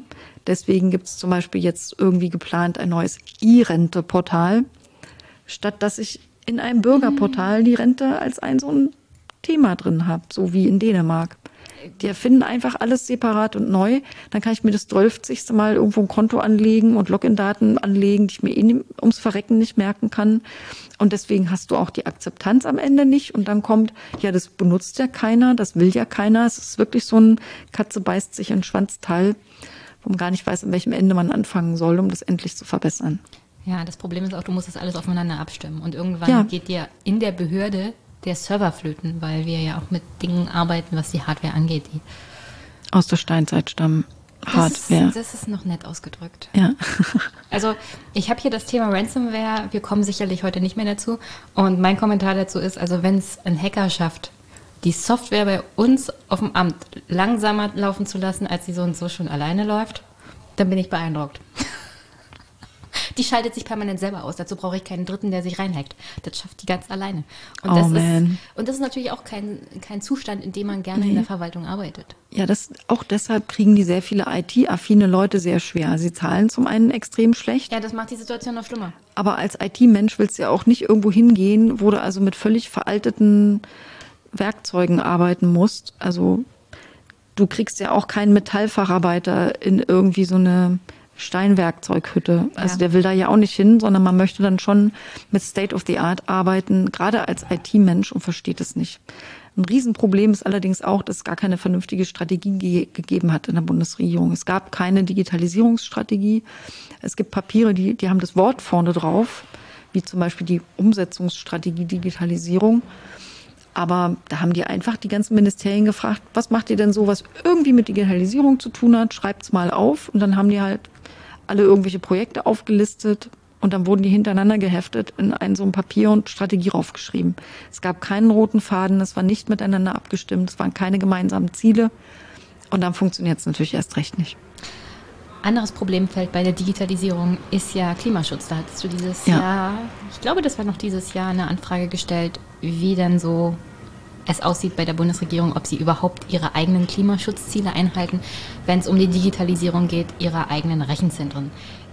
Ihr habt ja, soweit ich das mal gelesen habe, also du und dein Mann, auch so eine Art eigenes Rechenzentrum im Keller. Haltet ihr da eure CO2-Bilanz ein und wenn ja, wie? Ähm, wir sind da noch nicht fertig, weil es offenbar sehr kompliziert ist, für kleine Rechenzentren eine klimaneutrale Lösung hinzubekommen.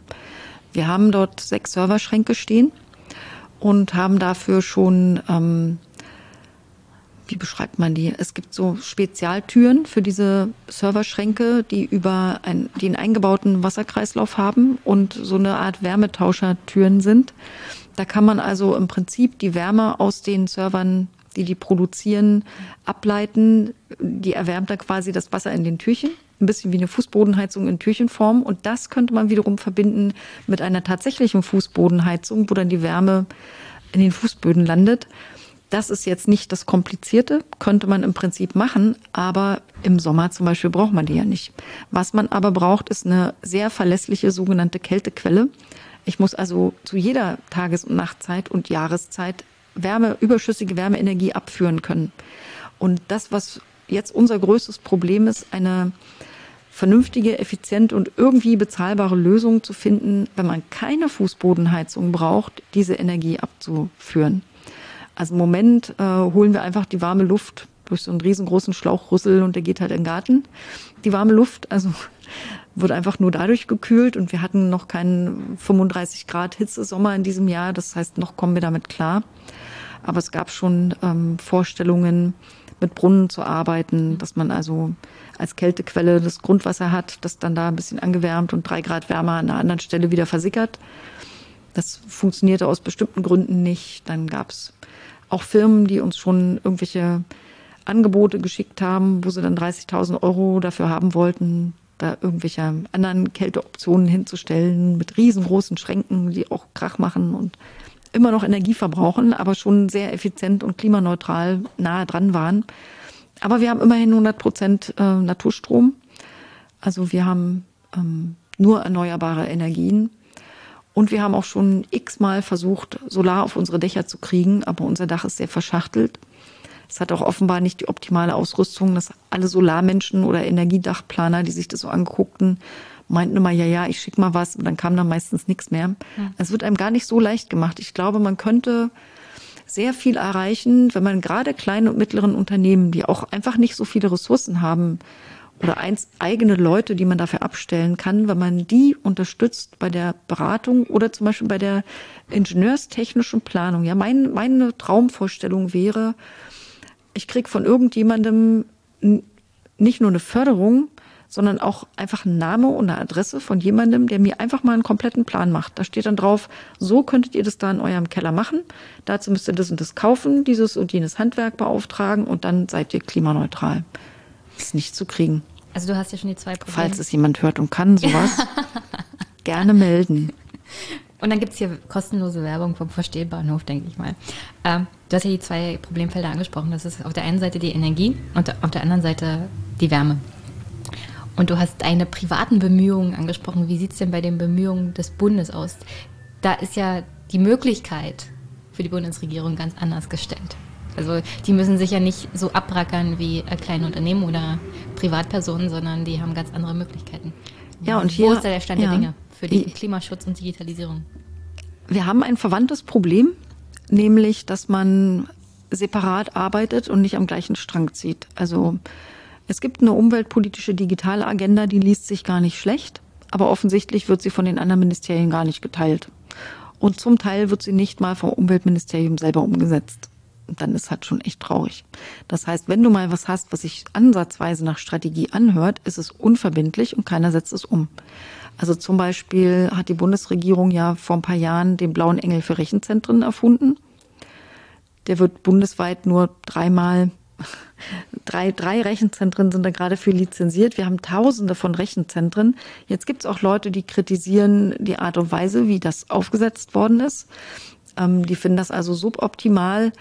Aber es gibt zum Beispiel eine Vorgabe innerhalb der, der Bundesebene, dass wenn Rechenzentren neu aufgesetzt werden oder Rechenzentrumsdienstleistungen eingekauft werden oder eins wird komplett umgebaut, Jetzt kommt hier gerade ein Bus an. Jetzt kommt hier ein Bus an vom 3000 Grad Festival, genau.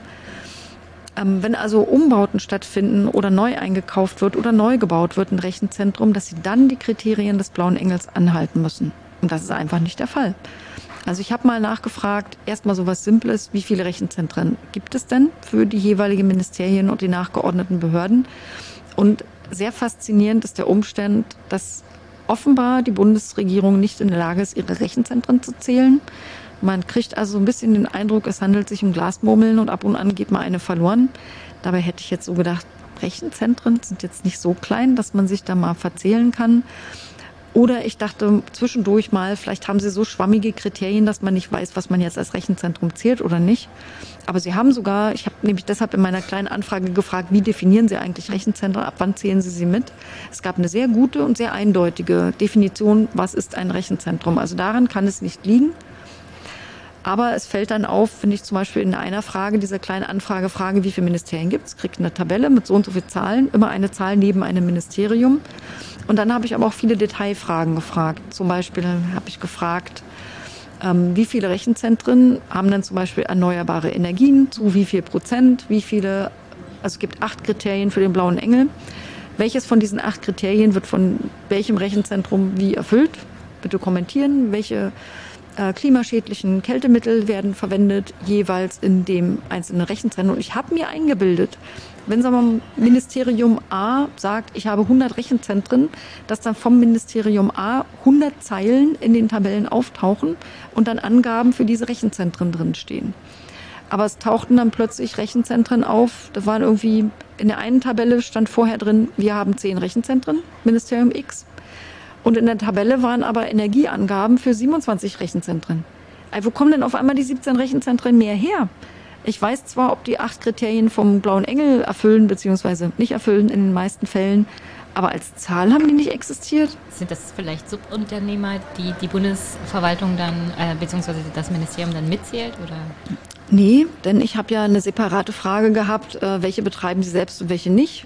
Faszinierenderweise konnten sie nicht von allen Rechenzentren sagen, ob sie sie selbst betreiben oder nicht. Also es gibt einfach eine unglaubliche Intransparenz. Hattest du nicht gesagt, du bist ähm, positiv überrascht über die Entwicklung der Digitalisierung während Corona? Das scheint mir jetzt, äh, genau das Gegenteil nicht, zu sein. Nicht bei dieser kleinen Anfrage, die mit Klima zu tun hat. Also die, man könnte noch viel erzählen über diese ja. kleine Anfrage. Man kann es, glaube ich, so zusammenfassen.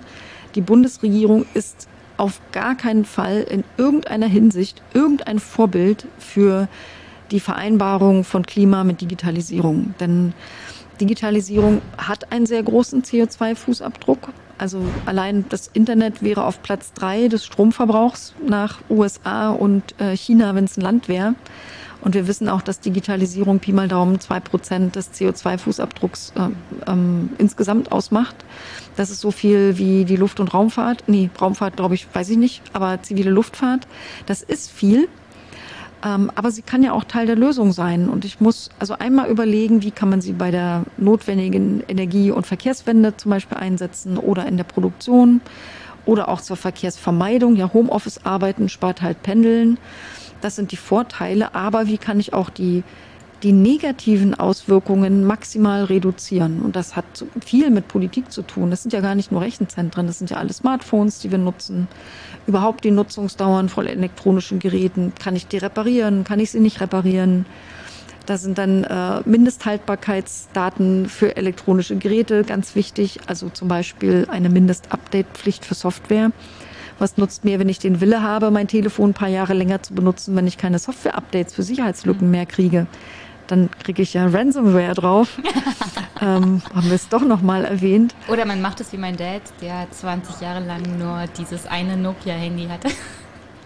Ja, dann könnte er die Nina-App nicht benutzen, aber er könnte einen Cell-Broadcast-Warnung draufkriegen. Wenn das funktionieren würde. Wenn das funktionieren würde. Aber ich glaube, ich glaube, wir müssen hier vier Stunden sitzen, um das alles noch zu besprechen. Digitalisierung ist ein sehr weites Feld. Aber ja. über Cell-Broadcast habe ich tatsächlich schon Anfang diesen Jahres wieder mal der Bundesregierung im Digitalausschuss auf den Zahn gefühlt. Und da haben sie schon erklärt, dass sie prüfen, wie das umzusetzen sei und wie teuer das ist und überhaupt. Und jetzt sieben Monate später oder acht hat sich da leider immer noch nichts getan. Sie prüfen immer noch. Das ja. ist gerade für die Menschen, die jetzt während der Hochwasserkatastrophe uns Leben gekommen sind. Ja, es hätte Menschenleben retten können. Es hätte Menschenleben retten können. Okay, jetzt zu einem anderen unangenehmen Thema. Wir haben Ende der Legislaturperiode. Das Lieblingsthema zum Ende der Legislaturperiode bei der GroKo ist immer Netzpolitik oder Überwachungsinfrastrukturausbau oder Digitalpolitik. Diesmal ging es um die Anpassung des Verfassungsschutzrechts und die GroKo hat es unter anderem 19 Geheimdiensten ermöglicht, in Zukunft auf Geräte wie Smartphones oder Computer mit Staatstrojanern zugreifen zu können. Der Hintergrund dafür, also unterbrich mich immer, falls ich was Falsches sage, äh, der Hintergrund dabei ist, dass sie gerne auch anregen möchten, unter anderem die Hersteller und die großen auch Social-Media-Dienste, doch ein Schlupfloch zu lassen. Also dass Geräte weiterhin angreifbar bleiben und das haben sie gesetzlich verankert. Die haben, sie wollen zwei Angriffsmöglichkeiten. Sie wollen also Vordertüren und Hintertüren. Mhm. Vordertüren ist das, was du gerade beschrieben hast, dass die Hersteller zwingen wollen, zu kooperieren, wenn sie irgendwas infiltrieren wollen. Und im Prinzip ist ein Staatstrojaner auch nur eine Schadsoftware, die sie irgendwie da reinschleusen wollen. Zum Beispiel und das finde ich besonders perfide, indem ähm, eine Software ein Update bereitstellt, zum Beispiel für ein Handy, dass irgendeine App sagt oder weiß ich, der, das Betriebssystem selber, Apple, Google, irgendwer, sagt, hier braucht ein neues Update, dann kriegen alle anderen das normale Update, aber du als äh, Zielgruppen-User der Geheimdienste kriegst dann halt noch ein Spezial-Update, nämlich den Trojaner mit reingeschleust, das ist die Vordertür. Aber sie wollen ja auch die Hintertüren weiter nutzen. Und äh, Hintertüren sind im Prinzip entdeckte Sicherheitslücken, die sie geheim halten wollen oder sogar auf dem Graumarkt oder Schwarzmarkt, ja, das berühmte böse Darknet, ähm, wo sie Sicherheitslücken aufkaufen, vielleicht auch die Geheimdienste aller Länder vereinigt euch untereinander austauschen. Vielleicht gibt es auch einen Tauschmarkt, ja, ich gebe dir meine, gib mir deine. Also das wissen wir, dass viele Geheimdienste das so machen. Wir wissen aber auch, wozu das führt. Und da kommen wir auch schon wieder zu Ransomware. Wenn man solche Sicherheitslücken nicht schließt, weil man sie gerne als äh, Geheimdienst einsetzen möchte, führt das unweigerlich dazu, dass diese eine Geheims, Geheim, äh, diese eine Sicherheitslücke von beliebigen anderen Personen, auch organisierte Ransomware-Kriminalität, oder Kriminal, Kriminalverbrechern, wie auch immer man die nennen möchte, ausgenutzt werden kann. Es gibt nicht gute oder böse Sicherheitslücken. Und das macht es so krass gefährlich. Und als ich im, im, in der letzten Sitzung des Digitalausschusses in dieser Legislatur war Seehofer zu Gast. Und ich habe den Innenminister gefragt, was tut denn oder was ist die Strategie des Innenministeriums im Umgang mit der drohenden Gefahr durch Ransomware? Und seine Antwort darauf war Null Toleranz. Das hilft wahrscheinlich dem Landkreis. Das hilft überhaupt nicht. Super. Das war die, die mussten, dümmste Antwort, ja. die man überhaupt auf sowas geben kann. Nichts von Prävention. Er hat einfach nicht zum Beispiel den Zusammenhang zwischen Sicherheitslücke äh, und Gefahr durch solche ähm, Angriffe von außen hat er einfach nicht erkannt. Es gibt keine Strategie. Auch da, es gibt einfach keine Strategie. Man hat, glaube ich, nicht mal ein gutes Lagebild über die Verbreitung von Ransomware. Da gab es ja jetzt vom Bitkom eine neue Studie, die vorgestellt worden ist. Und das ist für mich völlig faszinierend, wie beim Vorstellen dieser Studie, ist glaube ich gerade erst eine Woche her, sich der stellvertretende Präsident des äh, Verfassungsschutzes, Bundesverfassungsschutzes hinstellt und sagt, ja, er findet eigentlich auch, dass man die Sicherheitslücken unbedingt schließen will. Aber in dem Gesetz, das du gerade erwähnt hast, da wollen sie sie ja offen halten. Ja. Und auch die Cybersicherheitsstrategie, ähm, die vielleicht auch keine ist, aber vor allem ist sie im Moment nur ein Entwurf schreibt, dass man, irgendwie haben sie es euphemistisch beschönigend beschrieben, eine, ein Umgangsprozess mit Sicherheitslücken meint. Aber dieser Prozess soll nicht bedeuten, ich finde sie, ich melde sie verantwortungsvoll an den Hersteller, auf dass sie schnell geschlossen wird, sondern damit ist gemeint, wie bewerte ich die Gefährlichkeit von Sicherheitslücken und ihre Nützlichkeit für Geheimdienste? Wie kann ich sie vielleicht doch noch ein bisschen für Geheimdienste benutzen und wie kann ich sie vielleicht nicht schließen? Das ist eigentlich damit gemeint und das ist kreuzgefährlich. Ja, also nochmal vielleicht ein paar Hintergrundinfos dazu. Es geht ja da um die IT-Sicherheit auch und was unsere Bundesregierung da tut, nochmal zu dem Fall in Anhalt-Bitterfeld. Die ganze Verwaltung wurde da auf Landkreisebene gehackt und es wurde natürlich Lösegeld gefordert. Der zuständige Landrat hat den Katastrophenfall ausgerufen und hat unter anderem Amtshilfe bei der Bundeswehr beantragt, weil nur die, wenn wir uns mal die Zahlen angucken, du hattest ja die Anfrage gestellt, ich glaube, letztes Jahr war das, wirklich äh, die meisten IT-Sicherheitsfachkräfte Stellen überhaupt haben in der ganzen Bundesregierung. Und die sollten dann da auch dabei helfen, die jeweilige IT-Infrastruktur wieder herzustellen und beziehungsweise neu einzurichten. Und die Studie, die du angesprochen hast, geht davon aus, dass alleine in Deutschland aktuell pro Jahr 223 Milliarden Euro Schaden entstehen. Das ist so eine allgemeine Schätzung alleine bei dem Unternehmen, also in der Wirtschaft. 2020, 2021 gab es neun von zehn Unternehmen, die jeweils dann Opfer von entweder Datenklau, Spionage, Sabotage, Ransomware etc. geworden sind. Und ähm, das ist nur der privatunternehmerische Bereich. Natürlich auf staatlicher Ebene gibt es die verschiedenen Fälle. Unter anderem 2020 wurde eine Düsseldorfer Klinik gehackt. Das sorgte mhm. dafür, dass die Notfallversorgung dort nicht mehr stattfinden konnte. Staatstheater in Stuttgart wurde gehackt. Es gibt mindestens 100 Behörden in ganz Deutschland, die mittlerweile Opfer von solcher Ransomware Die TU Berlin, die konnte monatelang nichts, keine neuen mhm. Studenten registrieren, die konnten die Gehälter nicht vernünftig auszahlen. Ja. Und Die Stadt Angermünde hier in Brandenburg, da waren 22 von 24 Servern waren platt. Da kamen die auch nicht mehr ran. Ja. Also das ist, also das hat wirklich ein Riesenproblem. Auf das ja. Leben von Menschen und gerade auf kommunaler Ebene, gerade arme Kommunen sind praktisch diesen Hacker wehrlos. Ja, ja, schutzlos ausgeliefert. Ja. Die können gar nichts machen. Die haben super veraltete IT. Viel ist aber der Mensch Einfallstor und selber Sicherheitslücke. Mhm weil immer noch zu wenig Menschen eine hinreichende oder zumindest rudimentäre IT-Sicherheitskompetenz beigebracht gekriegt haben. Ne? Da kommt wieder das Problem Homeoffice. Umso mehr sich das natürlich auch Ver da Verwaltung ist es dann nochmal doppelt, ja. ausweitet. Ja. Man arbeitet zu Hause und die Sicherheit zu Hause ist noch ganz anders, als wenn man zum Beispiel auf der ja, Verwaltung sitzt. Lässt, manche lassen sich dann Mails auf ihre private E-Mail ja. schicken oder dann klicken sie auf irgendwelche Links also, oder heben USB-Sticks auf, die sie auf dem Parkplatz der Firma gefunden haben und stecken die einfach so ins Firmennetzwerk rein. Also so, so Dinge passieren halt überall. Und ein Ort wie unser, Fürstenberg an der Havel, dreieinhalbtausend Einwohner in der City, fünfeinhalb, wenn man die Ortsteile mitzählt. Da gibt es 22 Leute in der Verwaltung und einer macht IT. Und der eine soll alles machen, ja. von Schul-IT bis Stadtverwaltungs-IT. Wenn ich mir vorstelle, dass da ein Ransomware-Angriff wäre und die haben jetzt alle ihre Daten verschlüsselt, kommt man nichts mehr ran. Also, I don't know. Das ist schon ein wirklich großes Problem, wo man eine vernünftige Strategie, eine große Aufklärung, aber auch eine Erneuerungsoffensive von IT in der Verwaltung braucht kannst nicht, es sind so oft sind alte Systeme im Betrieb, für die seit Jahren gar keine Sicherheitsupdates mehr gibt. Das kann einfach echt nicht mehr sein. Auch da wieder das Problem, also ein Problem. Da gibt es ja jede Menge Probleme, die ineinander greifen, unter anderem die schwarze Null.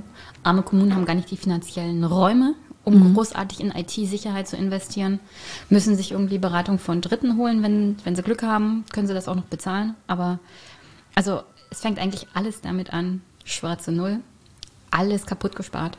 Und auf die Digitalisierung und die Probleme, die damit einhergehen, sind die meisten Kommunen gar nicht mehr vorbereitet. Was könnte der Bund denn überhaupt tun? Also, also was müsste die nächste ja, Bundesregierung also, tun, um den Problem jetzt mal also zuerst braucht sie tatsächlich auch wieder eine Strategie.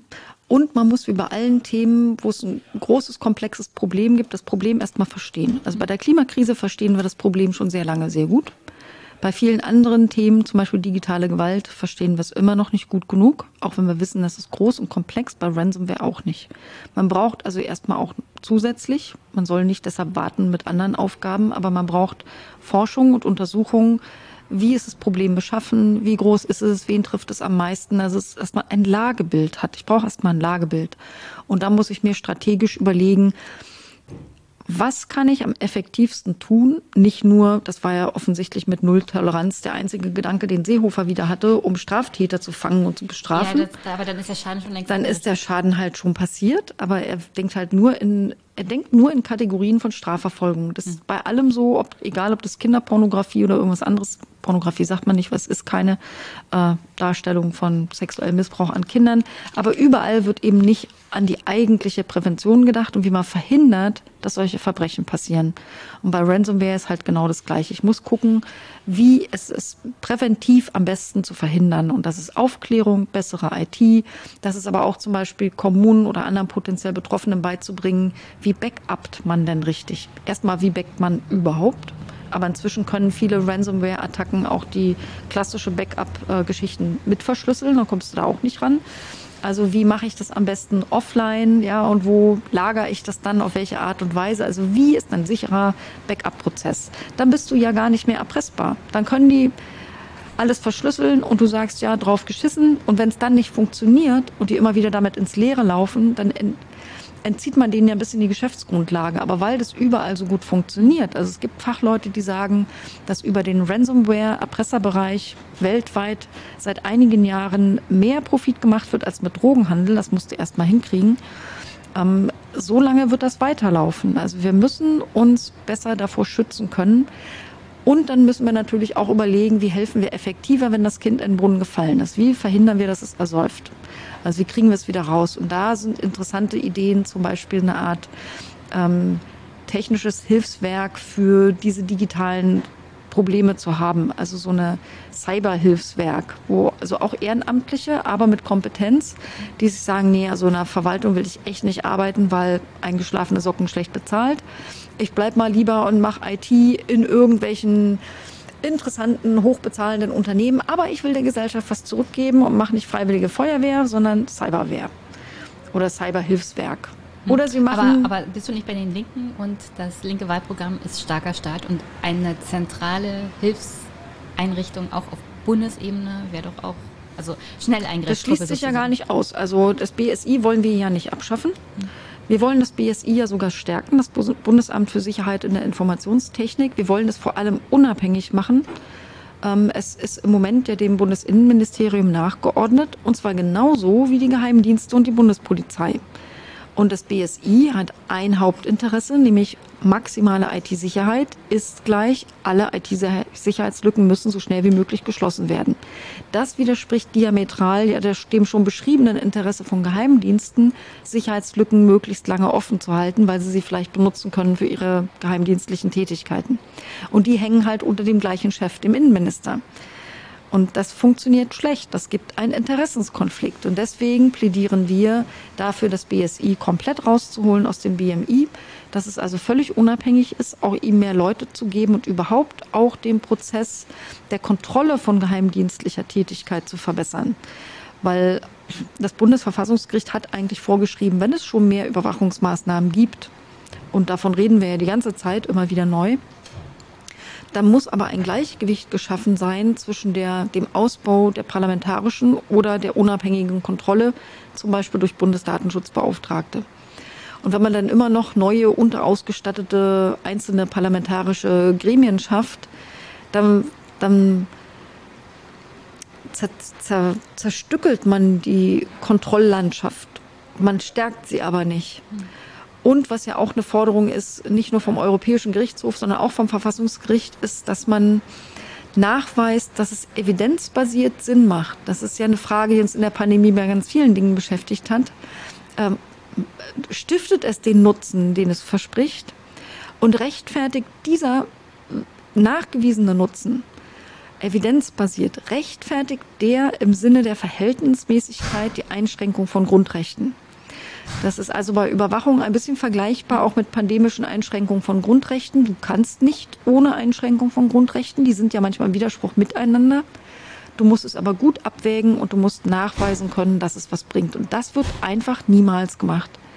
Also das wäre auch eine, unbedingt eine linke Erwartung an eine künftige Bundesregierung oder was, was wir umsetzen würden, wenn wir daran beteiligt wären dass man erstmal ein Moratorium für Überwachungsgesetze macht, dass man alle existierenden auf den Prüfstand stellt und genau ähm, wissenschaftlich untersuchen lässt, hat es überhaupt was gebracht? Wenn ja, wie viel?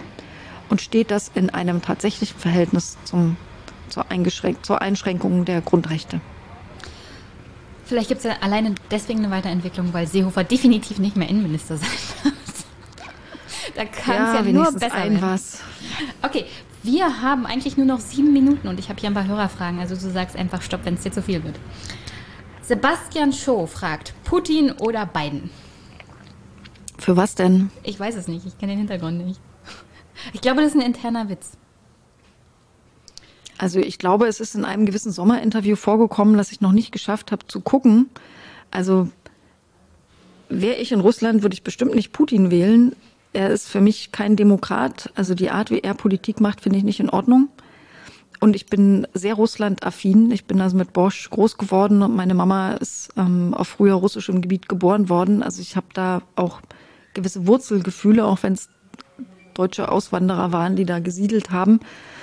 Ähm, aber Putin geht echt gar nicht. Also ich bin halt auch für Freiheitsrechte und für demokratische Grundrechte und Opposition derart einschränken und so despotisch zu regieren wie er und für ewiges Chefsein sorgen, das ähm, finde ich nicht in Ordnung. Ist jetzt Biden der großartigste aller. Pff, ich finde, er macht seinen Job da nicht schlecht. Jetzt ist man natürlich auch von Trump so abgeschreckt, dass wahrscheinlich jeder andere es gut machen würde. Aber sein Anfang als Präsident finde ich jetzt nicht, nicht so verkehrt. Andererseits hat Biden ja auch eine Geschichte und hat viele unter Obama auch viele äh, Militäreinsätze mitverantwortet. Und das finde ich natürlich schlecht. Sitzungswoche der Politik-Podcast. Äh, Grüße, Jungs. Schreibt erstmal dickes Lob für die konstruktive Oppositionsarbeit der letzten vier Jahre. Frage zur Ausschussarbeit. Werden deine Vorschläge zur Digitalisierung von den Regierungsparteien grundsätzlich abgelehnt, weil von der falschen Seite? Oder hört man dir ernsthaft zu und ist lernwillig? Das schließt sich nicht aus. Also ich glaube, man hört mir sehr oft sehr ernsthaft zu und ich glaube wirklich, dass ich fachliche Anerkennung unter den Parteikolleginnen in den anderen Parteien genieße. Da bin ich eigentlich ziemlich davon überzeugt. Deswegen würden sie natürlich trotzdem jeden Antrag der Linken ablehnen, wenn es die Regierungsparteien sind. Also bei den Oppositionsparteien kann es auch sein, dass mal welche mitstimmen. Kommt jetzt auch nicht super oft vor und hängt auch ein bisschen von der Partei ab. Also bei Grünen häufiger als bei FDP, sagen wir mal so.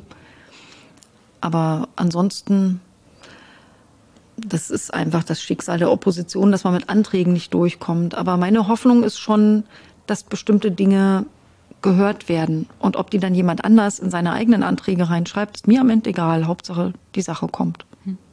Immanuel Teit, Datenschutz im privaten Bereich ist gut und wichtig. In der Forschung und Verwaltung ist er eher hinderlich. Welche Modelle sind hier zukunftsfähig? Wie sieht es mit der Interoperationalität der Verwaltung aus? Brauchen wir öffentliche Schnittstellen für soziale Plattformen? Wie bekommen wir die Kontrolle über unsere Daten zurück? Das waren jetzt so viele verschiedene Fragen. Also ich, ich falls ich mich nicht an alle erinnere, erinnere mich hm. nochmal an die Subfragen.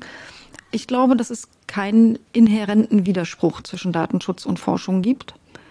Ähm, und die Datenschutzgrundverordnung erlaubt ja zum Beispiel auch, Daten für Forschungszwecke zu verarbeiten. Das ist ja nicht grundsätzlich verboten. Aber ähm, zum Beispiel soziale Medien wie Facebook mögen das halt nicht. Weshalb ich glaube, dass es da auch mehr Regulierung braucht, um die Daten für ForscherInnen auch zu öffnen. Ganz oft werden die Widersprüche aber tatsächlich konstruiert. Was ich schwierig finde, ist aber, wenn man glaubt, dass man mit Einwilligung alle Probleme lösen kann. Das führt am Ende wirklich nur zu dem Pop-up-Wahnsinn, dass ich hundertmal am Tag Dinge wegklicke, die ich mhm. eh nicht gelesen habe und wegen der dort eingebauten Dark Pattern mich aus Versehen öfter mal verklicke und dann irgendwie doch alles zustimmen geklickt habe und im Prinzip meine digitale Niere verkauft habe. Ja, und das ist, ich sage deshalb Niere, weil ich zeigen möchte, dass man im Analogen auch nicht alles mit Einwilligungen möglich macht. Ich darf ja auch meine Niere nicht an irgendwen verkaufen, weil man weiß, dass das von bestimmten Personen gemacht werden würde, einfach aus der Not heraus. Und ich möchte keine Gesellschaft, in der reiche Privatsphäre haben, weil sie sich von allem freikaufen können und die anderen halt nicht.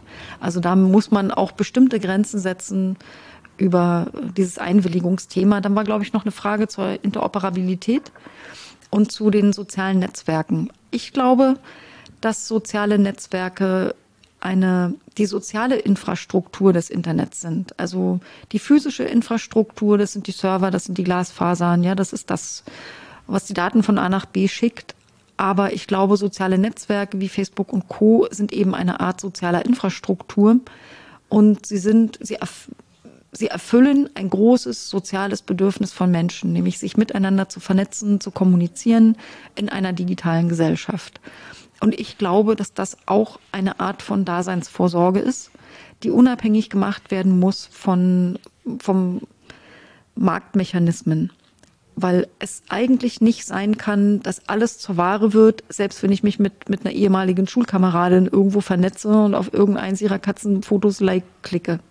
Also daraus dann Werbeeinnahmen zu generieren und Inhalte zum Beispiel nicht so anzuzeigen, wie ich sie gerne hätte, mir jede Autonomie wegzunehmen. Ich kann ja nicht wählen, möchte ich es chronologisch, möchte ich erst die Klassenkameraden, dann die aus dem Ort, dann die zu bestimmten Schlagwörtern.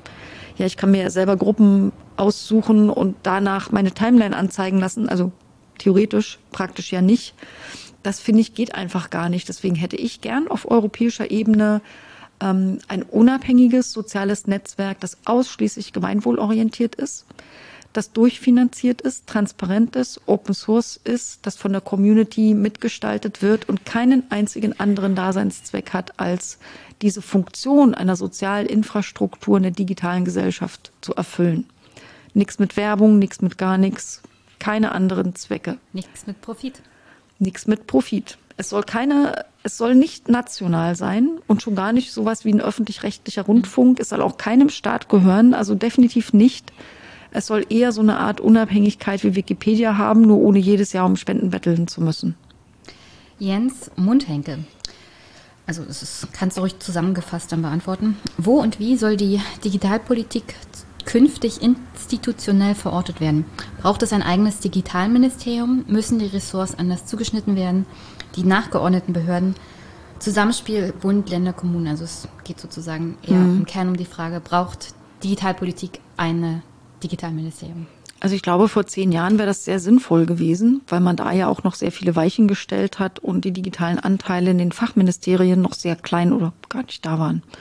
Das ist heute anders. Also heute findet man in jedem Ministerium, egal welches Thema das hat, von Gesundheit bis Verkehr, findet man sehr hohe Fachanteile, die extrem digital sind. Und meine Frage, die ich mich, mir dann immer stelle, ist, wie will man das dann inhaltlich, wie will man das denn trennen?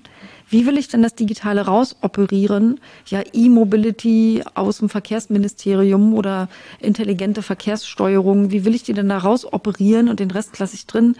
Ich kann mir das nicht vorstellen. Ich kann mir eher vorstellen, dass man statt eines Digitalministeriums, das ja quasi auch auf gleicher Ebene wäre, ja, ich hätte, weiß ich, Gesundheit, Arbeit, Soziales, Bildung und daneben steht irgendwie digital, wenn das Digital, der Digitalminister oder Ministerin Ansagen machen möchte, dann würde das schlecht funktionieren, weil das quasi so der gleiche untergleichen ist. Deswegen glaube ich, man müsste es schon im Kanzleramt ansiedeln, aber nicht so eine Variante Doro Bär mit kaum Ausstattung, kaum Befugnis, kaum Kompetenzen, kaum Finanzen.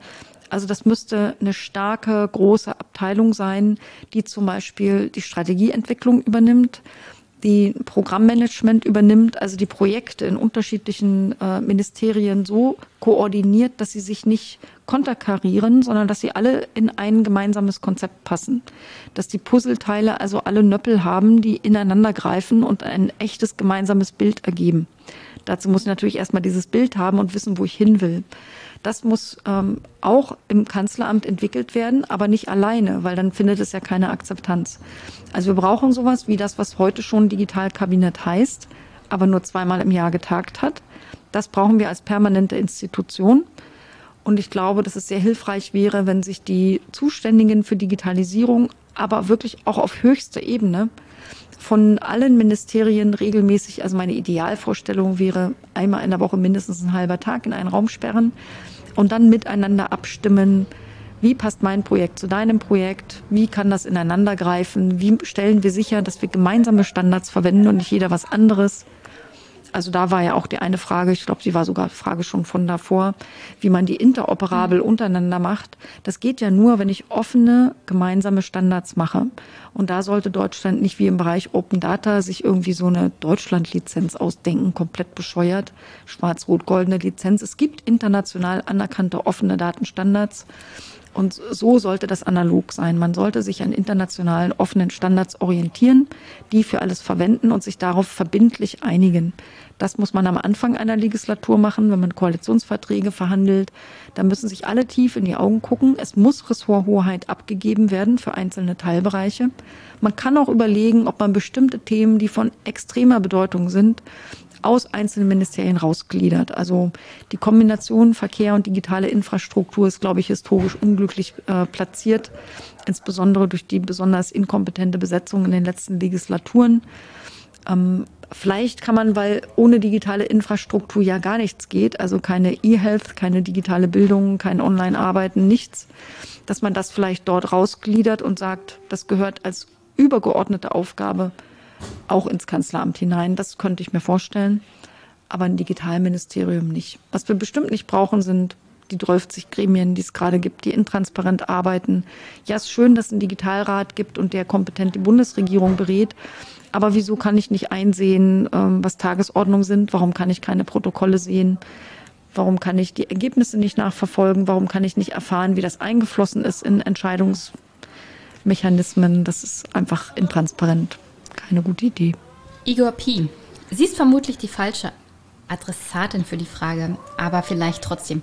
Nachdem Fabio De Masi seinen Rückzug aus der Politik verkündet hat, wer wird inhaltlich der Linken die Lücke mit der Kompetenz vor allem in Finanzen und seine Integrität ersetzen? Du hast ja geschrieben bei Twitter, das geht ja. In, integre PolitikerInnen gibt es bei der Linken natürlich viel mehr als Fabio Di Masi und er bleibt der Politik auch erhalten. Er wird äh, nur nicht für den Bundestag diesmal kandidieren auf der Liste ähm, oder nicht nochmal einziehen, aber er wird weiter politisch arbeiten. Es gibt aber tatsächlich jemanden, von dem ich ausgehe, dass er das Thema Finanzpolitik ähm, abdecken wird und das auch kann. Und ähm, das ist mein Co-Spitzenkandidat in Brandenburg, Christian Görke. Mein ehemaliger Chef. Hm, ja, der war nämlich Finanzminister in ja, Brandenburg. Und insofern. Folgt mir, der folgt mir jetzt auf Twitter, das ist ein bisschen heimlich. Hat er natürlich von finanzpolitischen Themen auch Ahnung, weil er das ja quasi beruflich gemacht hat. Ja, ja, ähm, insofern gibt es da ganz sicher, weil er ist ja auf Platz eins der Landesliste, wird er auch einziehen in den Bundestag und dann kann er das Finanzpolitische übernehmen. Wichtigste Frage zum Schluss von Bot. Magst du Katzen? Ja. Daran hat er, glaube ich, deine Wählbarkeit festgemacht. Das finde ich total charmant. Also, ähm, falls es auch andere Menschen beeinflusst, ich habe sechs Katzen. Man kann mich wählen, weil ich sechs Katzen habe. Das hätte ich gar nicht gedacht, dass das auch wahlentscheidend sein könnte. Aber wenn es das ein, ist eine Stimme bringt. Inhaltlich alles gut. Besser als das meiste, was ich bisher im Wahlkampf so erlebt habe. Was, sechs Katzen? Naja, die Wahlentscheidung von sechs Katzen abhängig zu machen oder davon, dass man Katzen mag, ist schon fast nachvollziehbarer als alles andere, was bisher den Wahlkampf geprägt hat. Der Wahlkampf, es ist wirklich ein sehr trauriger Wahlkampf. Also es ist besonders traurig für jemand äh, wie mich, die sich als Fachpolitikerin begreift, wie zum Beispiel KlimapolitikerInnen ja auch, und die verzweifelt darüber reden wollen, was ihre inhaltlichen Vorstellungen sind, warum sie möchten, dass man sie wählt, weil man nämlich für X, Y oder Z steht. Und da, da wird aber ja, die ganze jetzt Zeit. noch mal loswerden. Wir haben ja so wenig. Eigentlich bräuchte man noch eine Stunde, aber vielleicht kannst du noch mal. Ja, man könnte lange reden. Ne? Ja. Kannst du noch mal raushauen, warum sollte man die Linke in Brandenburg wählen? Warum sollte man dich im Wahlkreis 58 wählen? Also ich glaube, es braucht eine starke linke Kraft, weil wir zu oft gesehen haben, dass zwar alle immer sagen, Politik soll den Menschen dienen, ja, Digitalisierung soll den Menschen dienen. Es gibt kaum einen ausgelutschteren Satz. Aber ähm, am Ende geht es tatsächlich darum, wie gestalte ich Digitalisierung gemeinwohlorientiert? Und wie sorge ich dafür, dass die Spaltungen nicht immer größer werden, dass sie nicht über, einfach sich übersetzen und sogar verschärfen im digitalen, bei Bildungsungerechtigkeit zum Beispiel, bei Einkommensungerechtigkeit, bei Vermögensungerechtigkeit. Warum müssen in einer Corona-Krise Milliardäre noch mehr Milliarden kriegen? Und Viele andere gucken, die eh schon arm waren, gucken jetzt noch ärmer in die Röhre. Also da glaube ich, braucht es einfach ein linkes Korrektiv, um ähm, einfach, es sind ja tatsächlich auch viel Folgen von bestimmtem Lobbyismus. Ich glaube nicht, dass da Geldtaschen dauernd über Tische gereicht werden, aber natürlich macht es ein, hat es eine Folge, wer dich wie beeinflusst und wer sich von dir vertreten fühlt. Und die CDU und die FDP vertritt nun mal bestimmte Interessensgruppen und das macht sie auch gut, ja, sie vertritt deren Interessen super. Ist ja legitim. Ist völlig legitim, aber es muss eben ein Korrektiv dazu geben, sonst wird deren Einfluss zu groß, weil sie sich da auch einkaufen können. Und die Linke ist zum Beispiel die einzige Partei, die gar keine Unternehmensspenden nimmt. Wir nehmen gar keine und wir hätten gerne auch, dass die einfach verboten werden.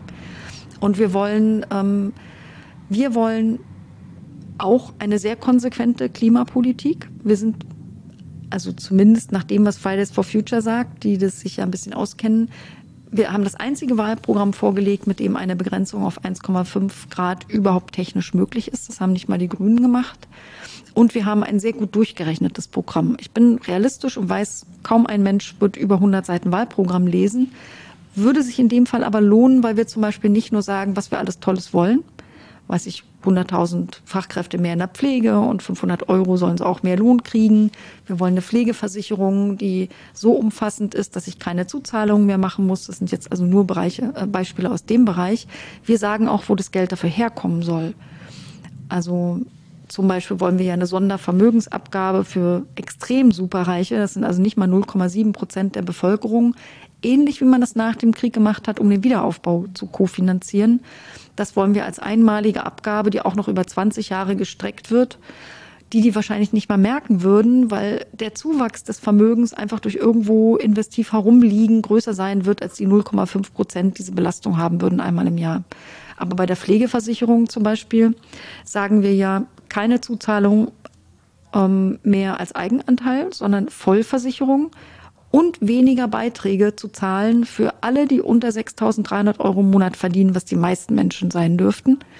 Und das erreicht man relativ einfach und kann das auch nachrechnen, indem man einfach mehr Leute einzahlen lässt ins System. Also zum Beispiel selbstständige Beamte, Abgeordnete, indem man auch für alle Einkünfte Beiträge entrichtet. Warum denn nicht für Mieteinnahmen? Warum nicht für Aktiengewinne? Das heißt, wir wollen das ganze System sozialer machen. Wir wollen es gerechter machen. Und wir zeigen an ganz vielen Beispielen, was wollen wir da verändern und wie wollen wir es aber auch bezahlen. Okay, hast du sonst noch eine Botschaft an die Hörerinnen und Hörer? Mir wäre eine sehr wichtige Botschaft, dass wirklich alle wählen gehen. Darüber hinaus wählt auf gar keinen Fall die AfD. Und wenn ich euch noch weiter beeinflussen dürfte, CDU raus aus der Regierung. Ganz toll wäre die Linke. Aber das sind schon meine wichtigsten Themen. Lasst uns die AfD so klein wie möglich machen und die, die CDU muss wirklich raus aus der Regierung. Also ich persönlich glaube, dass es Zeit wird für eine linke Regierungsmehrheit, eine andere Regierungsmehrheit.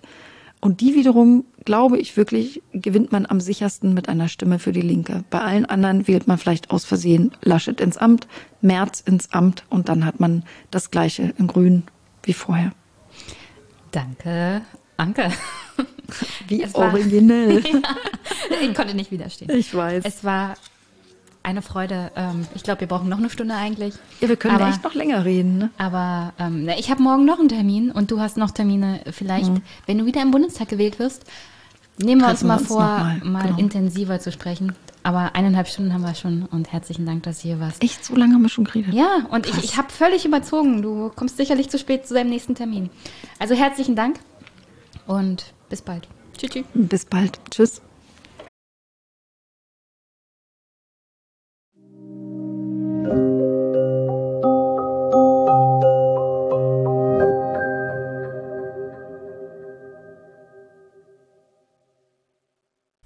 Zum Abschluss.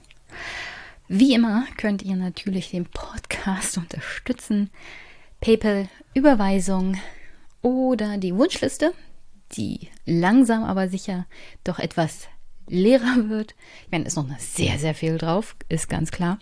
Aber ich habe tatsächlich in den letzten Tagen doch das ein oder andere Buch davon zugeschickt bekommen.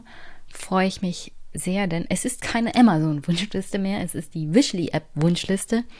Und ich habe auch mittlerweile die englischen Bücher im Großen und Ganzen auf andere Lieferanten oder Verlage umgestellt. Deswegen herzlichen Dank für die Unterstützung in dieser Form, die nicht mehr an Jeff Bezos geht.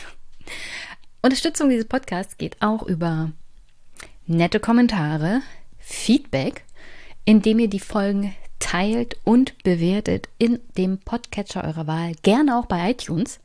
Das spült den Podcast in den Charts nach oben. Und vielleicht kann sich ja der ein oder andere mal von meinen Spotify-Hörern melden. Ich weiß gar nicht, wie funktioniert denn da die Abnahme des Podcasts? Gibt es da Kapitelmarken? Ich bin ganz erstaunt gewesen über die Zahl der Abonnenten bei Spotify. Deswegen, wie funktioniert Podcast hören bei Spotify? Würde mich mal interessieren. Kommentare gehen an der Stelle über die Homepage. Könnt mir eine E-Mail schicken oder ihr könnt mir einen Audiokommentar schicken, würde ich mir sehr, sehr drüber freuen. Das geht übrigens über die E-Mail für diesen Podcast. Und sonst, ja, ein kleiner Hinweis. Ich habe eine Folge gemacht zum Thema Elon Musk und Tesla und Wasserverbrauch und habe da ein paar Clips eingespielt. Ist bei meinem YouTube-Kanal dann zu schauen. Ich weiß noch nicht, ob ich das auch audiotechnisch verarbeite. Mal sehen, vielleicht irgendwann als Sonderfolge in den Podcatcher reingespült. Zu den Grünen bin ich immer noch nicht gekommen, aber vielleicht schaffe ich es ja diese Woche. Ähm, weil es doch ganz interessant mal ist, sich den Bundeswahlausschuss anzugucken. Ich habe alles fertig, ich habe es bloß noch nicht, folgentechnisch eingesprochen. Aber ich bin mir ziemlich sicher, ich schaffe es noch die Tage. Es ist aktuell sehr, sehr viel los. Nächste Woche habe ich wieder ein Gespräch mit einer Bundestagskandidatin, diesmal von den Grünen. Und nein, es ist leider nicht Annalena Baerbock aber es ist trotzdem eine Listenkandidatin, die ziemlich weit oben ist. Und ich denke mal, aufgrund ihres Alters und der Identifikation als Aktivistin auch sehr, sehr interessant, mal mit ihr zu sprechen, was sie eigentlich für Brandenburg erreichen will und so generell, was sie sich vorstellt, was die Grünen im nächsten Bundestag auf die Beine stellen können. Im Großen und Ganzen war es das dann heute für diese Folge. Es sind ja trotzdem wieder zwei Stunden geworden. Ich hoffe, dass ihr das einigermaßen weghören könnt und dass es euch Spaß macht. Ich habe das erste Mal mit Anke Domscheidberg im Verstehbahnhof gepodcastet und habe festgestellt, dass die Technik mir leider keine zwei getrennten Audio-Files gibt. Das nächste Mal nehme ich, glaube ich, mein Zoom mit und mache das wieder selber, weil es mir. Also die Technik ist nicht schlecht. Die Audioqualität ist auch nicht schlecht. Das war dieser tolle Rode. Ich weiß gar nicht, wie man das nennt. Also so ein Aufnahmegerät von Rode. Die haben noch da dieses tolle Interface rausgebracht. Das haben wir benutzt. Ich meine, es ist nicht schlecht. Ich habe aber gerne zwei getrennte Audio-Files mit zwei verschiedenen Dings. Ihr wisst schon die ich dann extra bearbeiten kann. Es ist auch super super klein dargestellt, wenn ich das hier in Ultraschall bearbeite. Mal sehen, ob ich da noch was rausschnippeln muss oder so. Wir werden sehen. Aber hier an der Stelle. ähm, wirklich, ich wünsche euch einen wunder wunderschönen Start in den Montag, in die Woche. Wir hören uns. Bis bald.